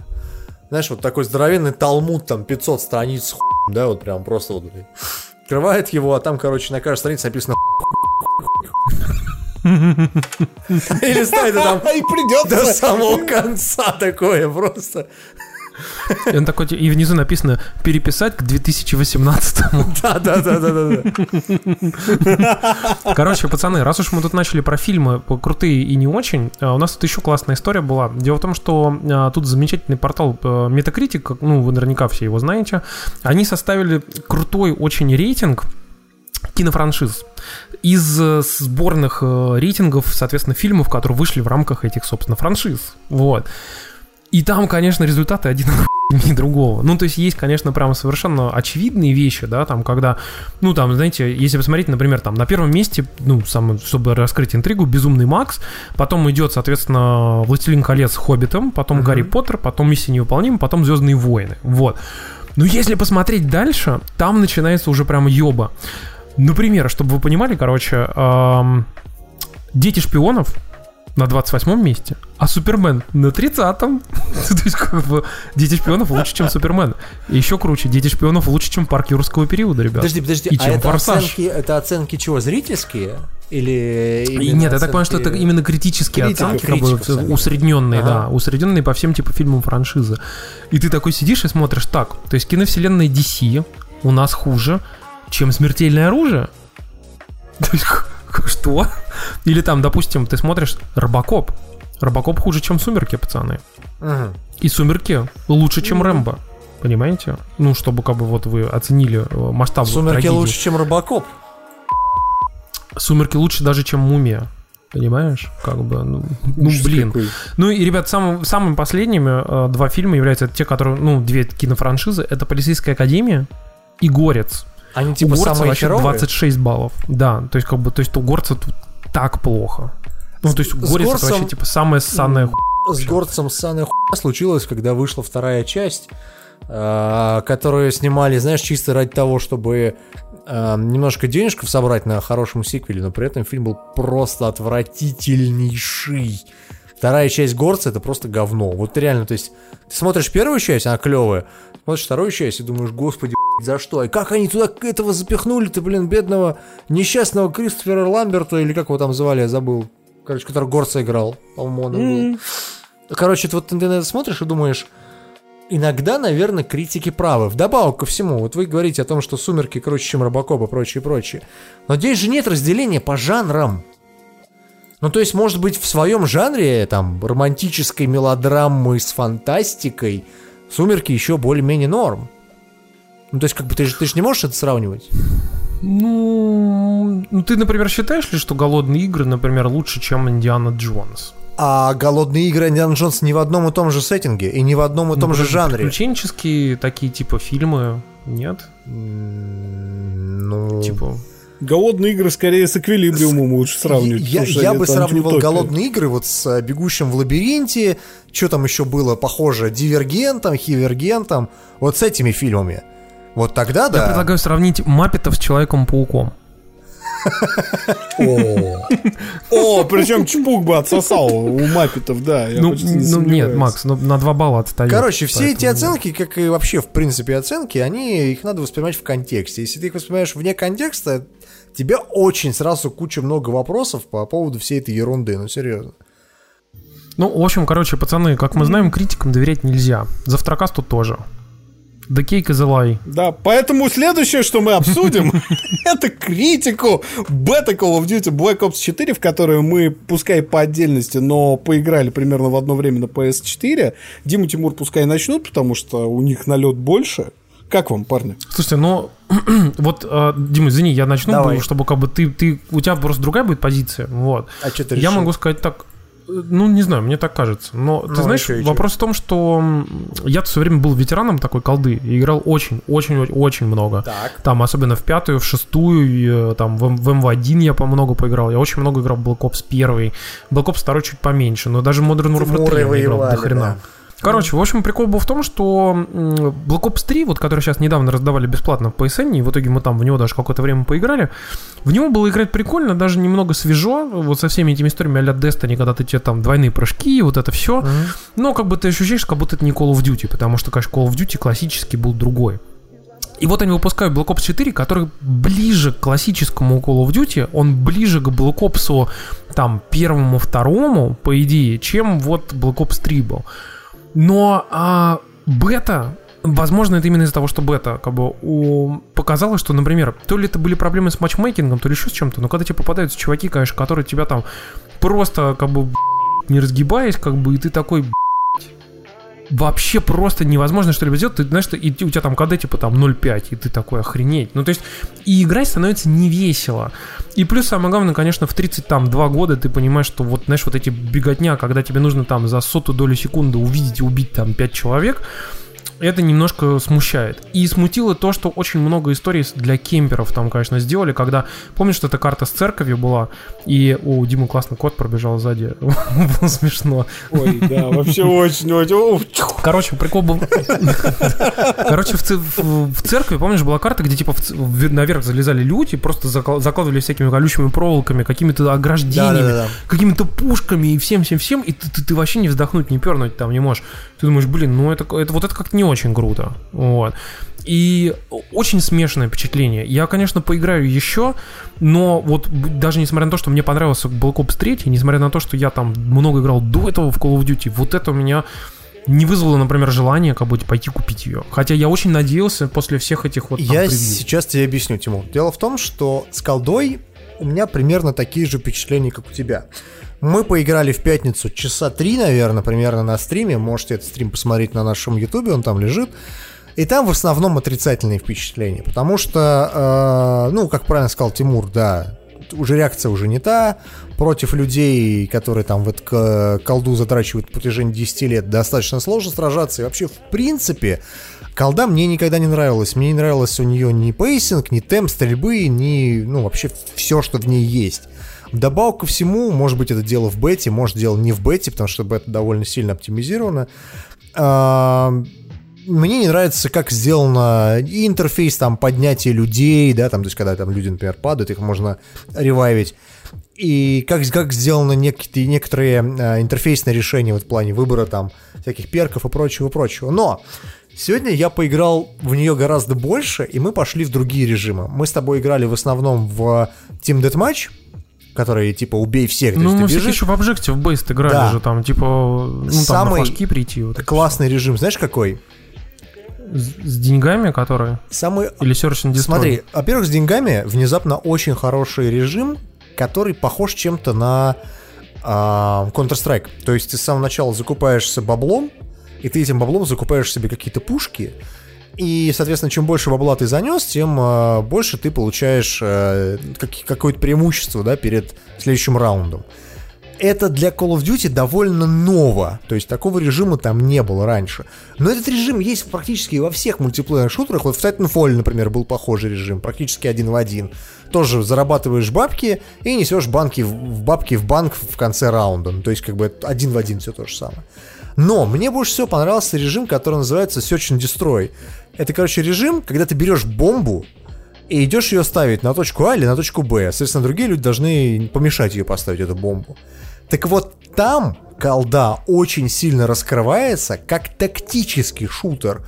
Нечто вроде радуги, нечто вроде каких-нибудь шутеров, типа, знаешь, э, типа а-ля Overwatch, то есть там перки, там всяких у, у оперативников, вся вот эта херня. Но в нее невозможно играть одному. В нее обязательно надо играть командой. Мы сегодня играли в нее командой, и это реально охуенно. То есть ты играешь, ты понимаешь, у кого как, какие перки у персонажей а, ты понимаешь, как они работают. А, тебе просто тупо интереснее становится играть, просто потому что ты можешь там, а, например, включить себе перк, ты видишь на радаре, с какой стороны к тебе бегут. Не БПЛА, mm-hmm. который ты включаешь, а именно шаги. Как, знаешь, как в Destiny на радаре красным тебе подсвечивают. Mm-hmm. И вообще этот режим мне очень сильно напоминает режим Осирис э, в оригинальной Destiny 1. То есть это как... Димку, ну, понимаешь, Search and Destroy — это классический режим из... Э, ну, как бы он был всегда, и он был самым задротским режимом всегда. Это прям для всех задротов. Я, я просто объясню. Дело в том, что сейчас э, тебе может повести, так и не повести, да? Но это, сука, единственный режим, в котором я хоть как-то могу куда-то стрелять и что-то убивать. Просто потому, что, ну, как бы я по тактике, там, не знаю, обхожу как-то людей, я там захожу с другой стороны точки и прочее, прочее. Потому что, когда у тебя происходит мясо в Team Deathmatch, ты не понимаешь ни а все носятся и тебя моментально убивают. У меня КД там 0.25, я уже сегодня про это говорил. Короче, тебе нужен тактический режим и тактический да, шутан, и, как а-ля Радуга. И, и Call of Duty мне это дает. То есть я могу собраться с чуваками, и мы там в четвером, в пятером пойдем спокойно и э, за поиграем. И в этом плане колда мне понравилось. И это о том, о чем э, говорили еще со времен маркетинговых материалов по колде, то, что колда внезапно стала более тактическим шутером. Но только, сука, в одном режиме! И это меня так раздражает, вот серьезно. Слушай, ну Search and Destroy был всю жизнь, и в него играли только задроты всегда, как бы. То есть это прям вот реально. Но прикол в другом. Я думаю, что... Просто раньше, просто объясню, будет... раньше у тебя не было там какой-то особой разницы между оперативниками специалистов да, то есть у тебя, не у тебя да. было там как бы, да, у, там, допустим, в Black Ops 3 у тебя там ульта у каждого, но это все настолько несущественное ну прям вот совсем несущественно. Дим, в этом а плане здесь я бы посоветовал... она прям вот хорошо э, э, тактику повышает, серьезно. Это прям Нам нужно сделано. подождать, знаешь, чего этого? Да. Батл рояля, потому что там же тоже все да, одна жизнь. А самое интересное, знаешь что? Что батл рояль как раз, скорее всего, на основе этого режима и будет сделан. Потому что только в батл рояле у да. тебя есть возможность, когда ты там умираешь, типа ты не умер, как в обычной версии, да, там, э, Team Deathmatch, а нет, ты вот лежишь и ждешь, когда тебя отревайвят. Вот это, скорее всего, ну, будет. Ну да, да. И все эти Я перки, и вся эта тоже... херня, это все тоже будет работать. То есть там, условно, там чувак, который со щитом, который сейчас, ну, по сути, бесполезен, он, наверное, в батл рояле будет иметь какой-то смысл. Ты на карте взял, заперся где-нибудь и сидишь, ждешь, когда к тебе придут. Ну, то есть там это... техника будет. Там будут вертолеты, лодки. Ну, машины. смотрите, смотрите, ребят, тут такое дело, как человек, который поиграл слишком дух Black Ops 3, наверное, неприлично много. Мне, что в Black Ops 4 очень понравилось, во-первых, а, вы про это не говорите, но это даже Digital Foundry заметил, это самая технологичная мультиплеерная колда вообще so far. Она очень Нет, красивая. она выглядит... Не согласен. Я не согласен да. абсолютно, потому что Digital Foundry может говорить все, что угодно, но, на мой взгляд, самый технологичный, вот в плане того, как это все выглядит, нет, мультиплеерная колда. Стой, стой, не путай сингл и мульти. Мы сейчас да блин, Макс, come on, мы сами играли месяц назад в Black Ops 3, и вот сейчас поиграли в Black Ops 4. Black Ops 4 выглядит хуже. В некоторых местах, ну, да. Но э, я бы так сказал, э, говорить о том, что она прям такая поражит графика, нет, этого нету. Нет, там этого нет. Второй момент, э, он связан с тем, что, э, ну, я не знаю, как вам, мне показалось, очень сильно переделали ганплей потому что пушки теперь реально стреляют, и в это как-то верится, и это в колде началось, начиная с, э, игры, с игры, которую мы следующий обсудим, с Call of Duty Давай сразу World War про нее 2. скажу. Я поиграл в WW2, и я ее хуесил в наших предыдущих подкастах, то что Я, мне понадобилось 15 минут, чтобы вспомнить, за что я ненавижу шутеры про Вторую мировую. Но здесь я поиграл в нее вдумчиво, прошел цел, целиком сингл. И несмотря на то, что сюжет мне в ней не нравится, ну то есть, это Call of Duty. это набор штампов про Вторую мировую войну. Мне внезапно дико зашла вот эта тактика со скводом, когда у тебя в скваде mm-hmm. есть... Ты, ты не просто сел там, как в старых Call of Duty, ты зашел за угол и отхилялся, потом вышел, всех перестрелял. Нет, тебе надо обратиться к своему, сука, сержанту, попросить у него аптечку. И вот это вот очень клевый момент, это да, да, прям да. хорошо. Ну и сама постановка, я, во-первых, графон в сингле, я просто охуел, что сказать, от графона. 60 да, FPS да, и, и все это выглядит просто охереть. Так вот, после этого ты играешь в Black Ops 4 в мультиплеер и такой... Ай, да, конечно, в мультиплеере все гораздо хуже. Но если Digital Foundry имели в виду, что из Call of Duty, типа самое технологичное, Наверное, mm-hmm. да, но с моей точки зрения самый классный мультиплеер в плане графона был в Titanfall, вот серьезно.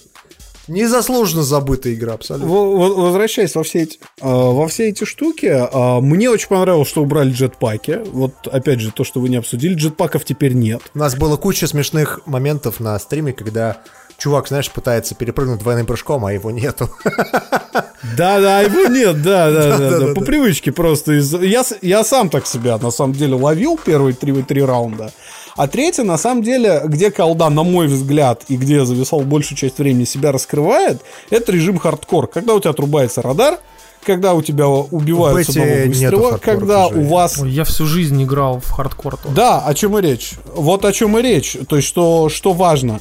Все, что я вижу в Black Ops 4 в бете, если это положить на режим хардкор, на то, как он вообще идет, и на то, что, скорее всего, будет Royale хардкор, ну, блин, это, наверное, будет очень круто. Бета пока не дает цельного впечатления, потому что в ней отсутствуют вот как раз эти важные э, моменты. Там отсутствует хардкор, лично мой э, персональный фаворит. Там отсутствует батл рояль, а это очень много будет решать на самом деле для мультиплеера колды. И там отсутствует оптимизация, потому что игра достаточно, ну, паршивая Она идет очень странно грузится. Она на базовую PlayStation 4 грузилась быстрее, чем на прошке. Это полный булшит, потому что мы сидели в одной комнате э, с Кариной, mm-hmm. с прошкой и с PS4 с обычной, и она грузилась всегда, моя консоль обычная, грузилась всегда позже, причем иногда секунд на 20. Так ну, что нет. Видимо, это, видишь, зависит. видимо Короче, по-разному бывает, потому что у нас было и другие ситуации. Короче, Бета это бета, и... но пока можно так сказать. Говорить, что копипастит из года в год неправильно, потому что колду в этом году реально встряхнули. Ну ты смотри предыдущую колду. Предыдущая Какие... колда был, блядь, Infinite Warfare. В него вообще, по никто не играл в мультиплеер. Да, все всем, играли в Black Ops 3, было насрать. Infinite Warfare то же самое, только хуже. когда вышло, а я перепутал, кстати, предыдущая была как раз ВВ2. Это, mm. До этого был Infinite Warfare. Но футуристичная Короче, колда, Infinite Warfare никто не играл, потому что никому не понравилось. Uh, в WW2 немного поиграли, да, непривычно, но Вторая мировая, ну come on, ну, ну неинтересно просто. Uh, и до этого был как раз, по-моему, Black Ops 3, да? По-моему, до этого. 3, в который играют до сих вот пор. В него до сих пор люди играют. То есть, э, если сравнивать Black Ops 3 и Black Ops 4, четвертый Black Ops это несомненный шаг вперед для колды, потому что мне было насрать всегда на колду, но в этот раз мне понравилось. Я даже задумался о том, чтобы ее купить, но я, конечно же, этого не сделаю. Не, мы, кстати, Ой, можем блядь, в итоге обманываю. пойти купить в итоге на старте и поиграть. Я, кстати, думаю, что там же одни зомбари, там же не будет сингла. Так что мы можем пойти поиграть, э, купить, поиграть в зомби и поиграть в мультиплеер как раз на старте. Я думаю, вот. я, я жду Battlefield 5. Вот мне кажется, что Ой, если, если батла э, зайдет, а для этого нет никаких причин думать, для того, что она будет плохой. Через полгода поиграйте, когда они все починят. А, как Это, сука, правда, к сожалению, большому. Напомнил. Слушайте, ну раз уж мы тут говорим о впечатлениях, то я хотел перейти к следующим. Вот, а, я тут посмотрел два фильма, вот, о которых хотел рассказать. И первый из них это Дэдпул 2, он который вышел в домашнем прокате, можно теперь пойти посмотреть. Вот, а, вы знаете, это, наверное, первый фильм за долгое время, за реально долгое время, который я когда смотрел, я наполовине просто выключил. Тебе не понравился? Настолько это хуёвый фильм, я, я даже представить себе не мог. Он, он мало того, что он дико тупой, так он еще и плохо снят. Он, он прям отвратительно снят. То есть там очень дешевая компьютерная М- графика. можно я А комментарий больше... вставлю? Ну подожди, подожди, да, я вот именно выскажу, потому что я, мы же твои впечатления слышали, когда ты-то рассказывал про него. И что я сказал про него? Ну-ка. Ты говоришь, что он тебе понравился, что он лучше... Точнее, ты так сказал, сказал, что он лучше, чем первый. Это было единственное предложение, что я сказал. Вот. Я просто единственное, что хотел на самом деле сказать еще в этом плане. Вы знаете, у меня в ряде мест, когда там шел, шел фильм, было впечатление, что это, это какая-то дли- длин- короткометражка с Ютуба. А, типа а Corridor Digital, там, что-нибудь в этом роде. Да. Потому что там, там настолько хреново снято. А еще было местами э, впечатление, что он снят не 25, там 24 FPS, а 30. То есть, прям реально движения такие, типа, как будто в 30 FPS. Слушай, ну И ты смотрел так, это «Блядь». в домашнем прокате, come on, о чем ты блядь, говоришь? Нет, я смотрел в очень хорошем качестве, в очень хорошем Скорее всего, это прокате. просто хуевая копия. Нет, это была очень хорошая копия, Дим. Ты не... Мы смотрели на... в оригинале, на английском. Вот. И, э, короче, тут прикол просто в том, что ну, он реально плохо снят. А, плохая актерская игра, плохие как бы, сценарии и плохие персонажи, как бы, и мотивация. А, и я, ну, то есть первый фильм был более или менее нормальным. Этот фильм просто хуже, чем второй. Ну, второй хуже, чем первый по всем фронтам. Но это мое личное впечатление. Я знаю, что многим показалось наоборот. Очень Мне многим. В том числе, там, показалось наоборот. Я, я говорил во всем о том, о чем ты говорил. а, я помню, когда вышел первый Дэдпул, все говорили, что это лучшее кино вообще ever. Вообще, просто, бля, потому что э, рейтинг R, и вообще Дэдпул просто охуительный, и так очень классно он снят, и такие шутки смешные, вообще все классно. Мне абсолютно не понравилась первая часть. Вот абсолютно. То есть я, я просто ну, не понравилось и все. Ну, то есть мне нету какого-то... Мне казалось, что они перестебались. То есть смехуёчки были не смешные и прочее, прочее. Здесь я смотрел Дэдпула второго. Он, несомненно, плохой фильм. Мне не нравится Дэдпул 2. Но он в разы лучше, чем первая часть. Это, сука, факт, понимаешь? Потому что они подумали в этот раз и над сценарием, и, блядь, персонажи тебе завезли, и компьютерную графику тебе завезли. Я не знаю, в какой копии ты смотрел, никаких 30 FPS я там, блядь, не заметил. И это было Я бы тебе говорю, там сложно местами заметить. было снято так плохо, как бы, что создает впечатление, как будто реально не, не 24, там, а 30 FPS. Мне единственное, что мне не очень понятно во второй части, это каким образом они умудрились сюда Джоша Бролина затащить после его роли Мстителя. Дело в том, что я посмотрел Мстителей тоже, кстати, в домашнем прокате. Ты же даже рассказывал. И, да, там, блядь, Джош Бролин вроде Таноса, бля. После этого включаю Дэдпул, думаю, «Э, твою мать! Опять Джош Бролин! Ну Что это такое, В общем, это было довольно странно, но это уже такие мои, мои заморочки. Короче, я, не знаю, чем тебе так нравится Дэдпул. Мне кажется, что э, все эти шутки... Кстати говоря, вот, кстати, насчет, насчет шуток. В первой части мне было вообще ни разу не смешно. Во второй части я два раза поржал над шуткой. Дважды. Дважды Ты знаешь, я было наоборот, весело. в первой части, кстати, рожал периодически, а тут, как бы, ну, местами усмехался, но юмор, ну, очень вымученный. Прям, прям вот такой вымученный, Мне и ты прям сидишь... иногда и кажется, даже вот что- эти моменты... Подожди, Да. вот знаешь, в первой части были классные моменты, когда он ломал вот эту четвертую стену, типа, да, и обращался. Это было как такая, типа, знаешь, инновация, и это даже местами было прикольно. Здесь они вроде как это подсбавили, потому что за половину фильма этих моментов было два всего. И они были настолько как-то вот, вот вымученные, такие какие-то вот непонятные. Ты сидишь и такой, что, чего, почему, зачем? Или, знаешь, вот эти какие-то такой тупенький юмор, когда там, типа, он прыгает, э, Дэдпул, расписывается, типа, на коробке у мальчика, и там написано Райан Рейнольдс э, в росписи. Вот ты думаешь, ну да, но ну, Но почему это я должен над этим момент, засмеяться?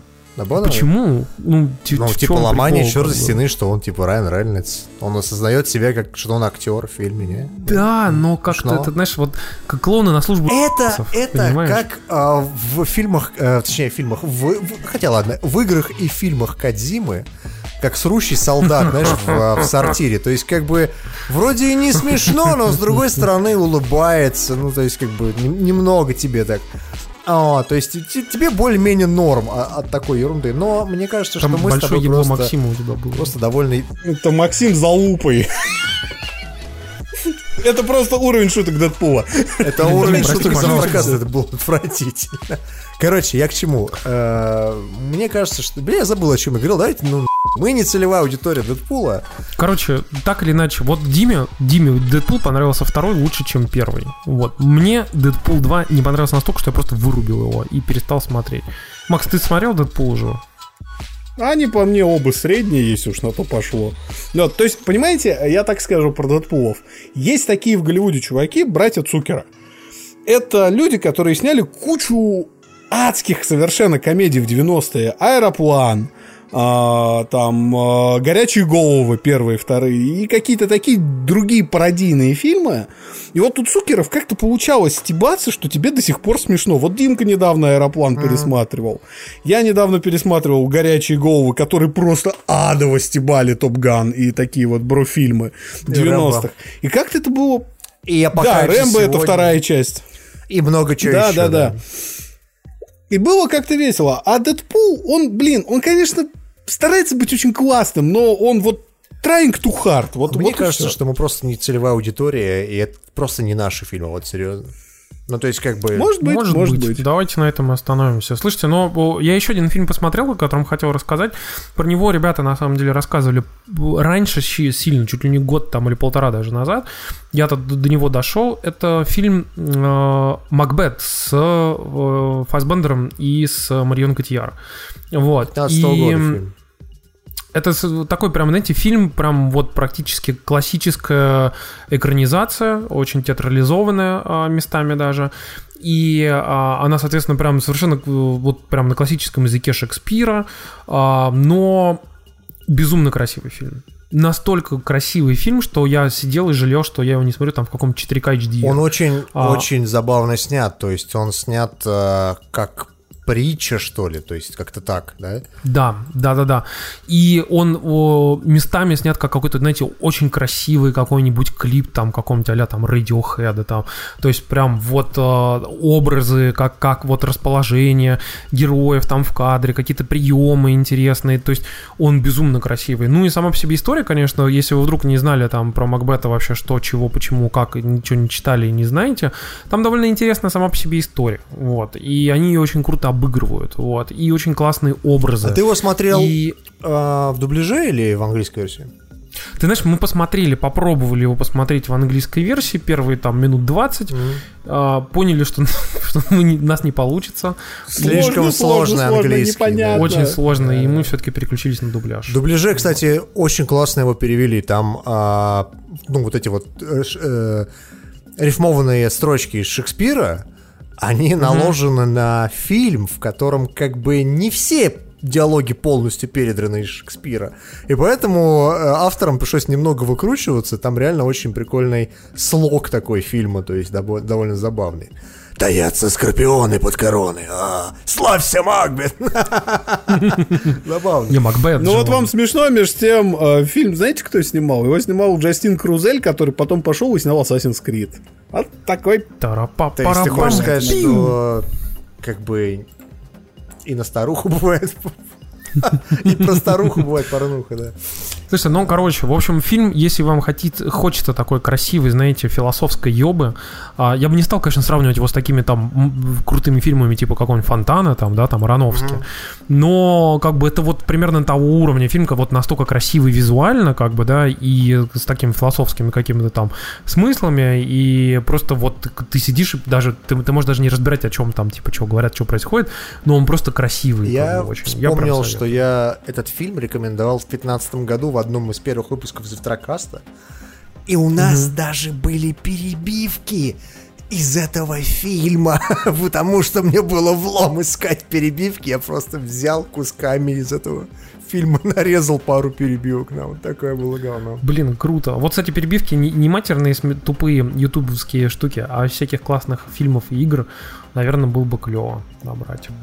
Ты, Мы конечно. подумаем об этом. Да, Тара-та-та. Нет. как-нибудь да. потом.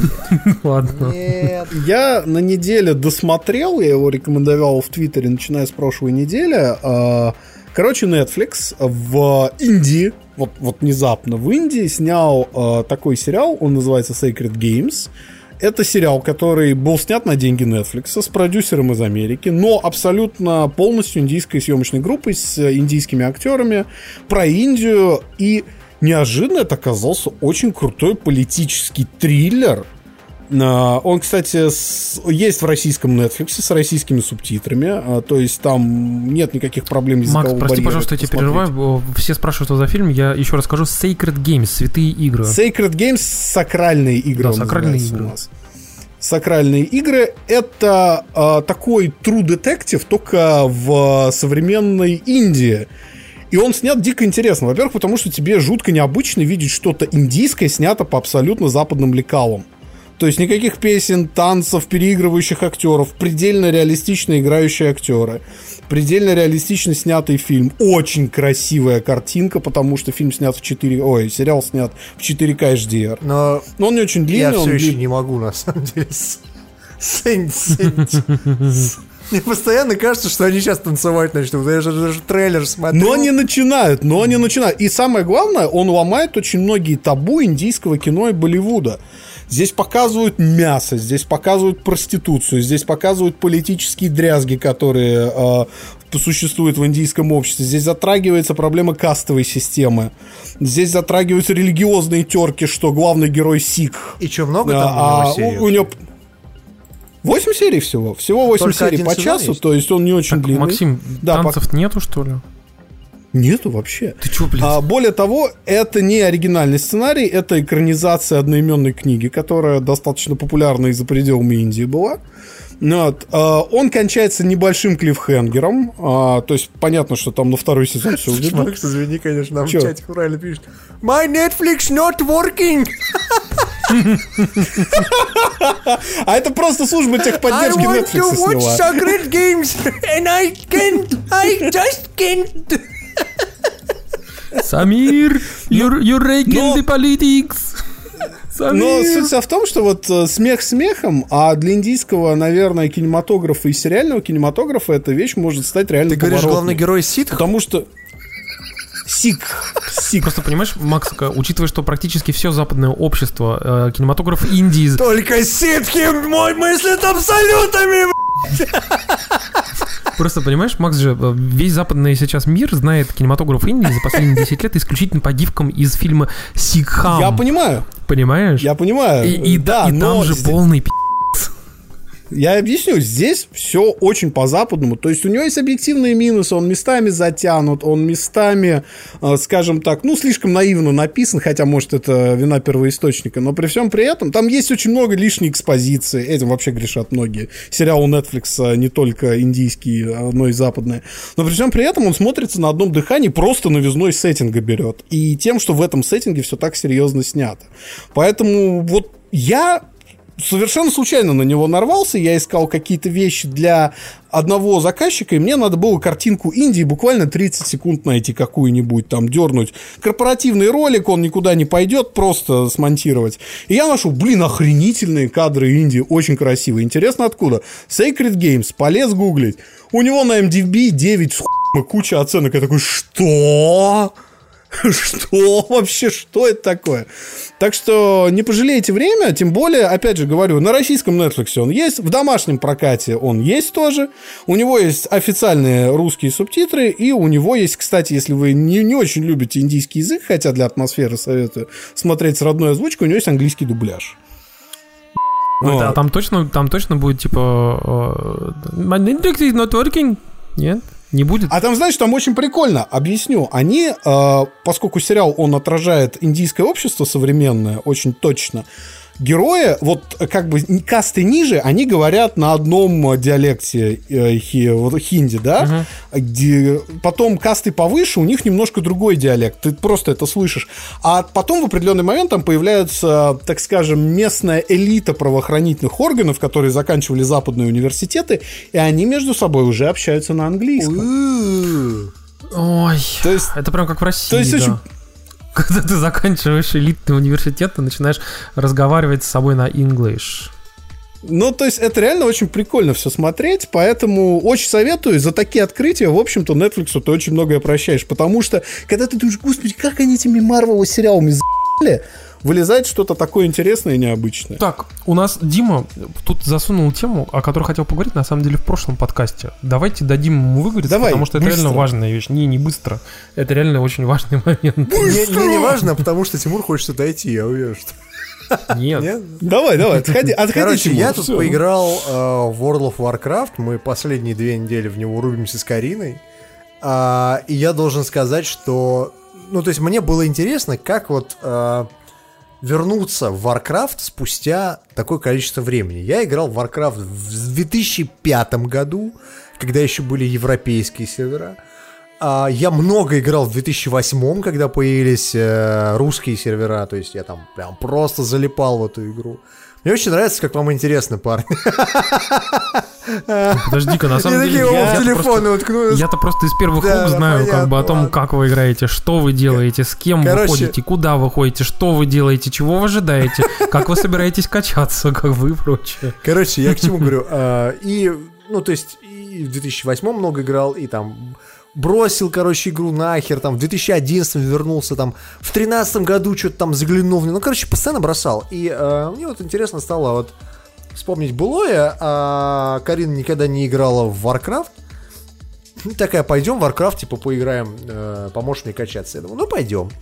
Мы пошли в Warcraft, и честно вам скажу, конечно, вот в 2018 году играть в старый ванильный Warcraft очень тяжело. Вот серьезно, это, Почему? это надо прям себя преодолевать всего. Потому что, а, на мой взгляд, Warcraft безбожно устарел. Просто он, он не просто устарел, он лет 10 назад устарел как игра и как ММО. А, но самое смешное, а, Warcraft же он как состоит? Вот есть вот ванильный Warcraft, да, World of Warcraft. Есть дополнение там Burning Crusade. Есть дополнение э, Wrath of the Lich King, ну и так далее и тому подобное. Вот эти все дополнения, они выходили спустя какое-то время, да?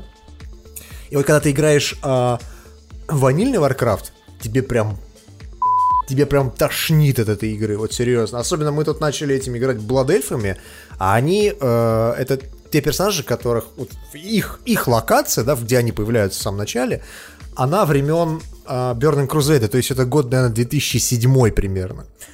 А, соответственно, ну, то есть там вот такие, блядь, идиотские квесты, про которые я сто 500 раз говорил, что типа убей 500 шкур енотов, э, сделай это максимально тупо, и еще шанс дропа 0,1, в общем-то, и заебаться просто. Корейский, корейское мудло, да, это А, называется. дальше начинается полегче, потому что ты попадаешь в мир катаклизма. Это год 2010, что ли, примерно. То есть более-менее норм. А, и вот мы сейчас с ней усиленно качаемся, пытаемся докачаться до контента хотя бы, наверное, Дренора. Это 2013, что ли, год. Вот. Пока еще не дошли, но забавно то, что вот в Варкрафте по-другому, да? Как вообще устроены э, современные, например, MMO, да? э, тебя дол- должно затащить в игру буквально с первых, ну, начальных моментов. Тебе на- надо, чтобы он- ты на нее подсел. С Варкрафтом не так.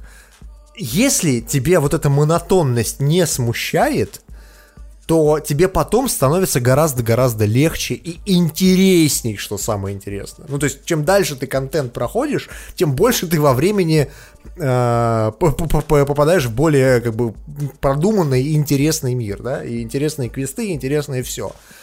Но если, блядь, тебя это не зацепит, то ты, скорее всего, просто в Warcraft никогда в жизни в него не вернешься. Потому что для нового игрока Blizzard не делает вообще нихуя. Они попытались что-то сделать в 2010 году, когда они взяли весь мир Варкрафта, перехуярили полностью, это называлось катаклизмом. А, они попытались что-то сделать, но с тех пор прошло 8 лет. И за эти 8 лет, как бы, стандартное в ММО строение, они, по-моему, немного, как бы, ну, немного поменялись, скажем так. И современные ММО это такие, которые на тебя подсаживают вот блядь, моментально, чтобы доить, доить из тебя там какие-то там или подписку, или деньги, или еще что-то. Поэтому... Вообще, конечно, по-моему, подписочных ММО же вообще почти не осталось. Да, нет? да, вот Warcraft подписочный ММО. Кстати, они довольно забавно сейчас сделали. Сейчас не нужно покупать никакие аддоны. Ты сейчас просто вот покупаешь текущую версию Варкрафта, вот текущую, которая сейчас вот выходит, э, 15, по-моему, августа выходит э, Battle for Azeroth, она стоит 2000 рублей. Вот ты покупаешь ее и платишь за подписку, все.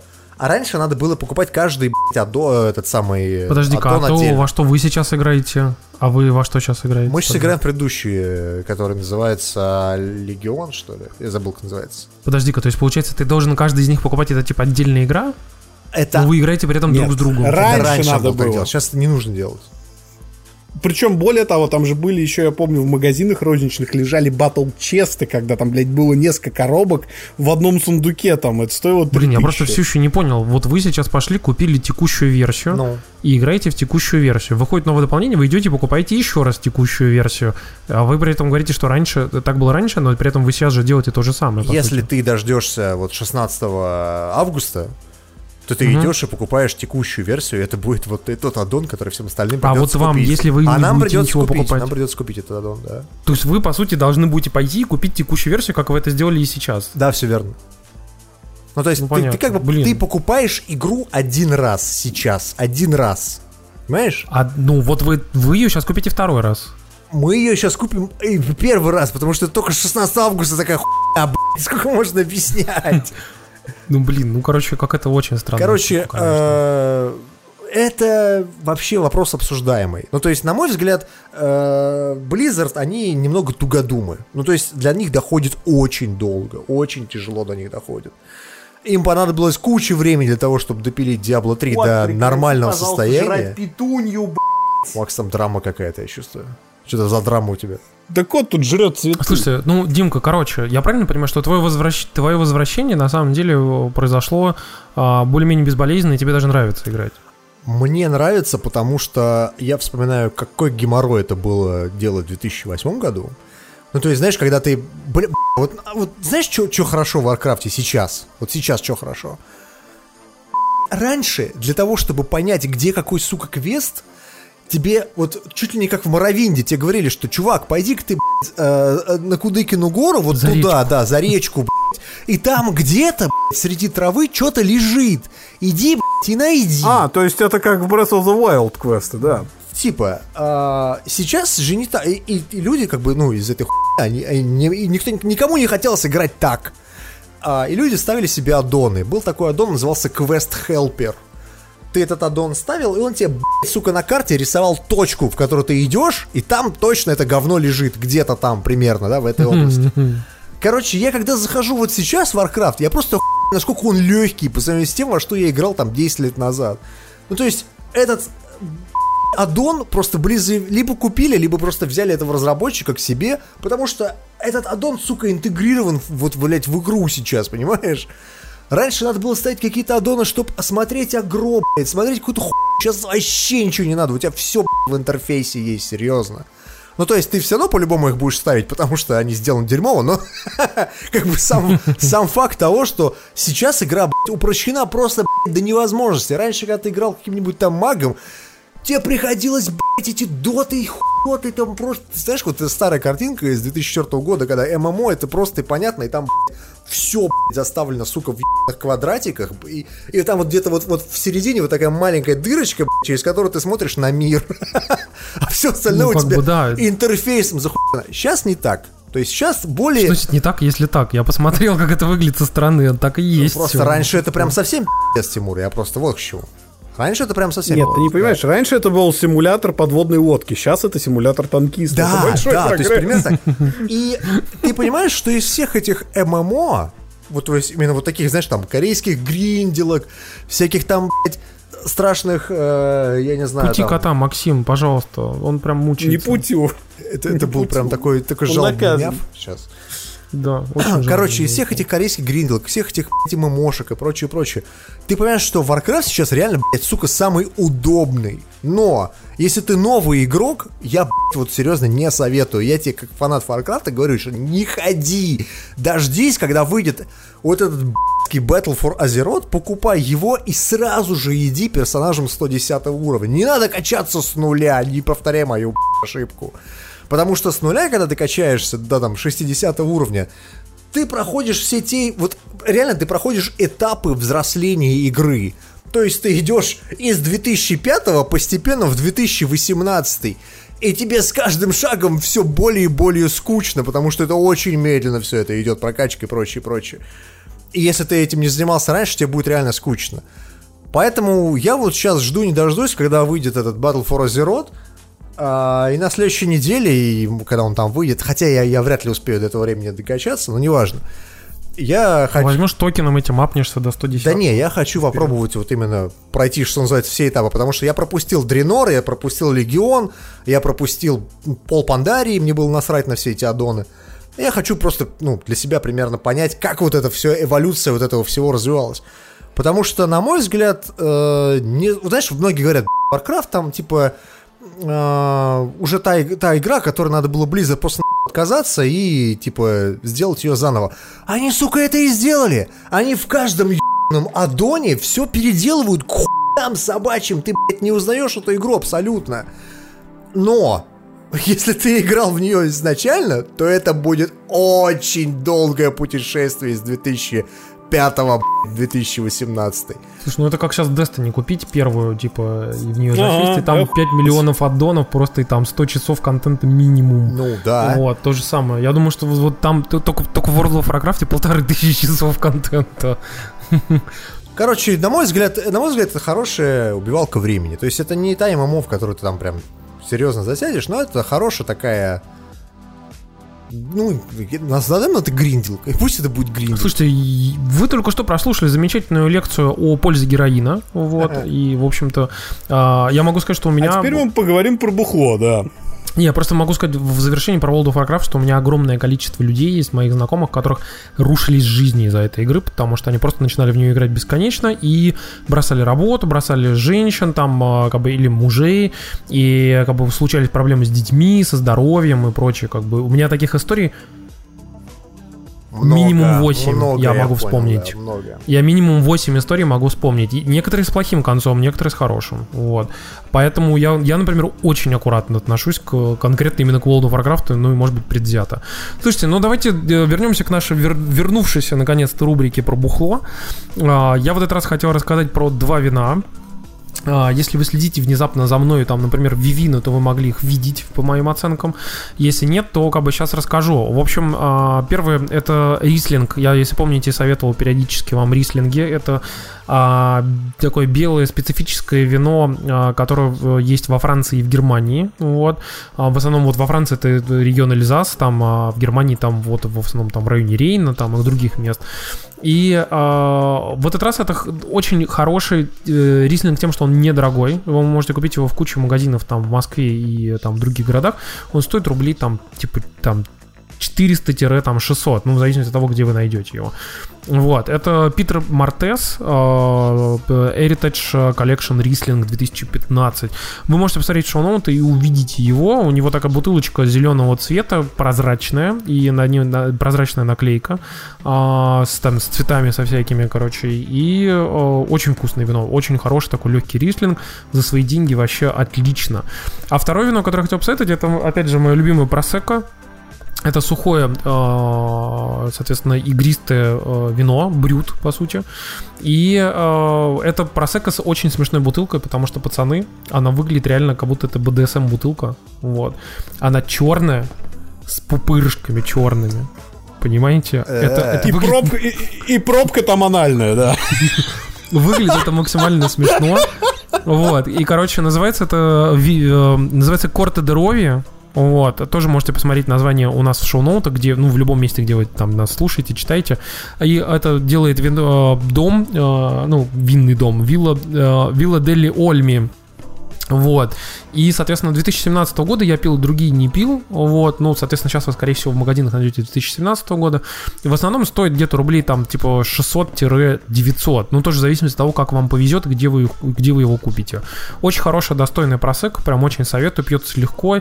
И в отличие от часто от просека не сушит и не в***ывает по голове. А так нормально просто пьется хорошо, спокойно. Вот. Mm-hmm. Я хочу, опять же, Тимур о вине и о пиве. Я продолжаю, по, что называется, пробовать всякий разный российский крафт. И э, как бы на этой неделе я набрал разных сортов Владимирской пивоваренной компании, которая недавно появилась в местных таких крафтовых заведениях. И у них есть очень прикольный, я его купил чисто из-за названия. А, эль, он называется «Горький на дне». Вот, это светлый э, биттер английский и неожиданно очень вкусный эль. То есть э, он э, с кислинкой, то есть он такой кисленький, э, сладковатый на послевкусии. Это очень-очень-очень приятное пиво. Э, оно не очень сильно бьет в голову, оно очень приятно отпускает. А, при всем при этом стоит что-то порядка 100-110 рублей за бутылку. Для крафта это достаточно нормальная цена. Единственное, я не могу сказать по наличию в Москве. В Казани они начали появляться в небольших таких э, магазинчиках, где продают пиво. Так что если вы увидите э, вот такой забавный эль, можете спокойно брать. Он не только интересен своим достаточно креативным названием. Слушайте, ну, короче, в общем, у нас, э, видите, мы ударными темпами вам про бухло рассказываем. У нас там по, mm-hmm. по две, по три позиции сейчас все время получается. Вот, и, как бы, соответственно, мы постараемся это все еще и на сайт занести, чтобы оно осталось, так скажем, для истории, для поколений. Вот, и мы переходим к нашей замечательной рубрике э, с нашим информационным партнером, это dtf.ru.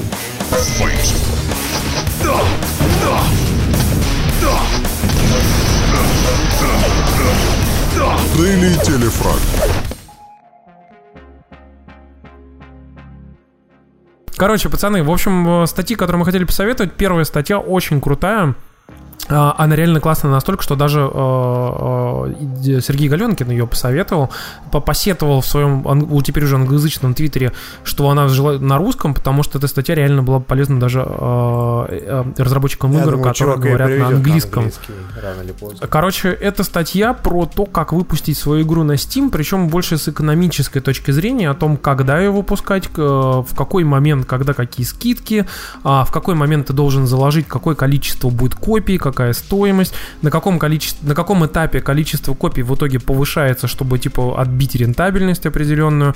И э, он все это делает очень аргументированно, очень объясняет. И если вы, вам просто эта тема интересна, или вы реально разрабатываете ваши игры, то я прям дико люто советую почитать. Вот Сергей Галенкин тоже советует почитать ее. Да, вторая статья это то, что на ДТФ сейчас идет месяц антиутопий. А, у них каждый месяц стартуют какие-то тематические вещи, месяц научной фантастики. И вот сейчас месяц антиутопии, они рассматривают много интересных вещей, но мы бы хотели выделить наиболее, наверное, интересную статью о Терри Гиллиаме и его антиутопиях э, о Бразилии, 12 обезьянах и теореме Зеро. Это фильмы, которые стали культовыми, это фильмы, которые растащили на бесконечное количество смысловых и визуальных цитат, Кстати, если но при этом в прокате они... не смотрели Бразилию, то я вам вот реально очень советую посмотреть Бразилию, потому что это очень непонятное, но очень качественно сделанное фантастическое кино, которое даже несмотря на то, что оно снято хер пойми когда, оно реально смотрится довольно современно. Это очень классный фильм. Это вообще в целом талант Гиллиама снимать гораздо дороже и круче, чем позволяют технологические возможности. Достаточно вспомнить все фильмы Монти Пайтон, которые он вообще-то снимал как режиссер. Если что, э, если вы действительно не знаете, кто такой Терри Гиллиам, то это тот чувак, который, в общем-то, в Монти Пайтонах самый высокий. Это тот, который лошадью у Артура ходил. Вот именно. Короче, очень советую эту статью. Она про не очень раскрученного в России режиссера, но человека, который оставил в истории кино очень большой вклад. Если вы думаете, что фильм Бразилия по Бразилию, то это не так. Как и 12 обезьян, не обезьян. Да, и не про обезьян. Третья замечательная новость на ДТФ это теперь уже не статья, а новость. ВТФ запустила тут замечательную, замечательный раздел на своем сайте, который называется а, «Ищу пати». Так это называется. Мне кажется, это самый идиотский нейминг, который только можно было придумать. Ну, у них нет маркетолога, Тимур. Маркетологи есть только у нас в подкасте. Поэтому они пока не очень умеют это делать, но тем не менее. Короче, а, это ну, некий раздел на сайте, где вы можете э, написать скажем так, что я вот хочу поиграть, там, не знаю, в радугу с кем-нибудь. По сути, это LFG. Да, Если вы вдруг не знаете, это Looking for a Group, да, да такой. Пишите, что я там э, Дима, 35 сантиметров, э, рост метр 98. Знаешь, там XXX, Да, да, жопу да, Да, XXX. готов, готов делать 360 на ускоп, приходите со мной играться. Короче, если вам э, не с кем поиграться и вы хотите найти пати на любимую вами игру, то Среди можете, аудитории DTF, кстати, можете да. это воспользоваться этим, э, этим сервисом, который сейчас есть на сайте DTF. Это реально очень клевое, то, что они, в принципе, это придумали и вообще и реализовали. Слушайте, но они, они это все только-только начали, и есть ряд претензий, например, которые я считаю довольно критичными для запуска такого проекта. Например, у них нету до сих пор выбора по платформам, это первое. А второй, конечно, наверное, стоило бы сделать базу игр каких-то таких, ну, наиболее популярных, там, я не знаю, штук 300, там, вот. а ты пробовал ты там написать выбирать. э, что-нибудь? Может, Да, может, там, просто и есть пост база? создаешь, и типа, и все, как бы там А, то просто есть настолько пост. Да, просто пост. И как бы мне кажется, что вот это и, и заодно, соответственно, поиск. То есть, как бы у тебя получался бы такой сервис, в котором у тебя есть возможность, типа, я хочу найти группу, я хочу, чтобы, типа, группа, ну, хочу найти игрока в группу. То есть, то есть, типа, или ты один, или, или вас много. И как бы вот в этом плане, как бы я считаю, что, конечно, надо было какой-то вот допилить эту всю историю, как это сделано на каком-нибудь там Destiny LFG, например, да, как бы как у них это было реализовано. И странно, что они до сих пор этого не сделали, но надеюсь, что в будущем как бы как-то запилят. Но сама вся инициатива, мне кажется, крутая. Ну, я не очень понимаю, почему они не развивают свой Discord-канал. Это было бы логичнее там делать. Возможно, кстати, но мы что-то не следим. Кстати, подписывайтесь на наш Discord-канал. Мы э, в наш, на, сайт, на сайте завтракаст.ру slash about мы тоже добавили ссылку на наш э, дис- Discord-сервер. Слушай, он, по-моему, у нас там есть у нас внезапно- и на Твиче. Если вы смотрите это на Твиче, можете. И там. на Твиче, да, у нас тоже есть. Короче, там куча-куча народу уже сидит, и если вы хотите найти с кем поиграть, пообщаться там в чате, или же там, типа, зайти в голосовой канал, чтобы вместе поиграть в какую-то игру, как бы, то можете это сделать на нашем серваке, на, на Дискорде. И э, мы тут заслуженно, незаслуженно как бы упустили нашу рубрику про, э, типа, workflow ап недели. Вот, и я хотел очень быстро э, рассказать про одну историю. Мы тут вообще хотели больше эту рубрику делать не про приложения конкретные, а больше про какие-то типа, ну там, типа сервисы и про как бы вообще какие-то вещи, которые мы используем для каких-то конкретных целей. Ну, то есть, типа, нужно что-то сделать, и как бы ты это используешь. И я бы хотел вам рассказать про сервис, про который, может быть, многие из вас знают, но как бы многие точно про него не знают, потому что я, например, про него узнал всего лишь там что-то типа год назад.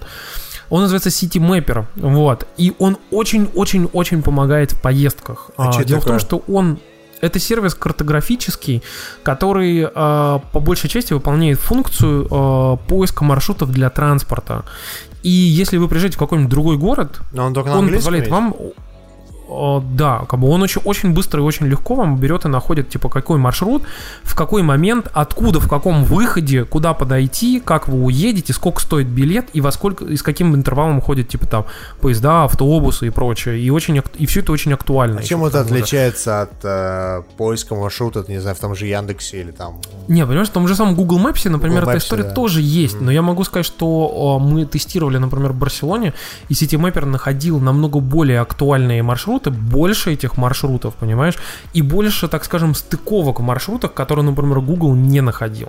То есть, типа, поедешь вот э, здесь на автобусе, тут, типа, пойдешь, э, сядешь там на поезд, а тут доедешь, типа, дальше там, как бы, на Ишаке, как бы, да, но я утрирую, как бы, но, по сути, он намного более комплексно строит маршруты и очень четко тебе их состыковывает.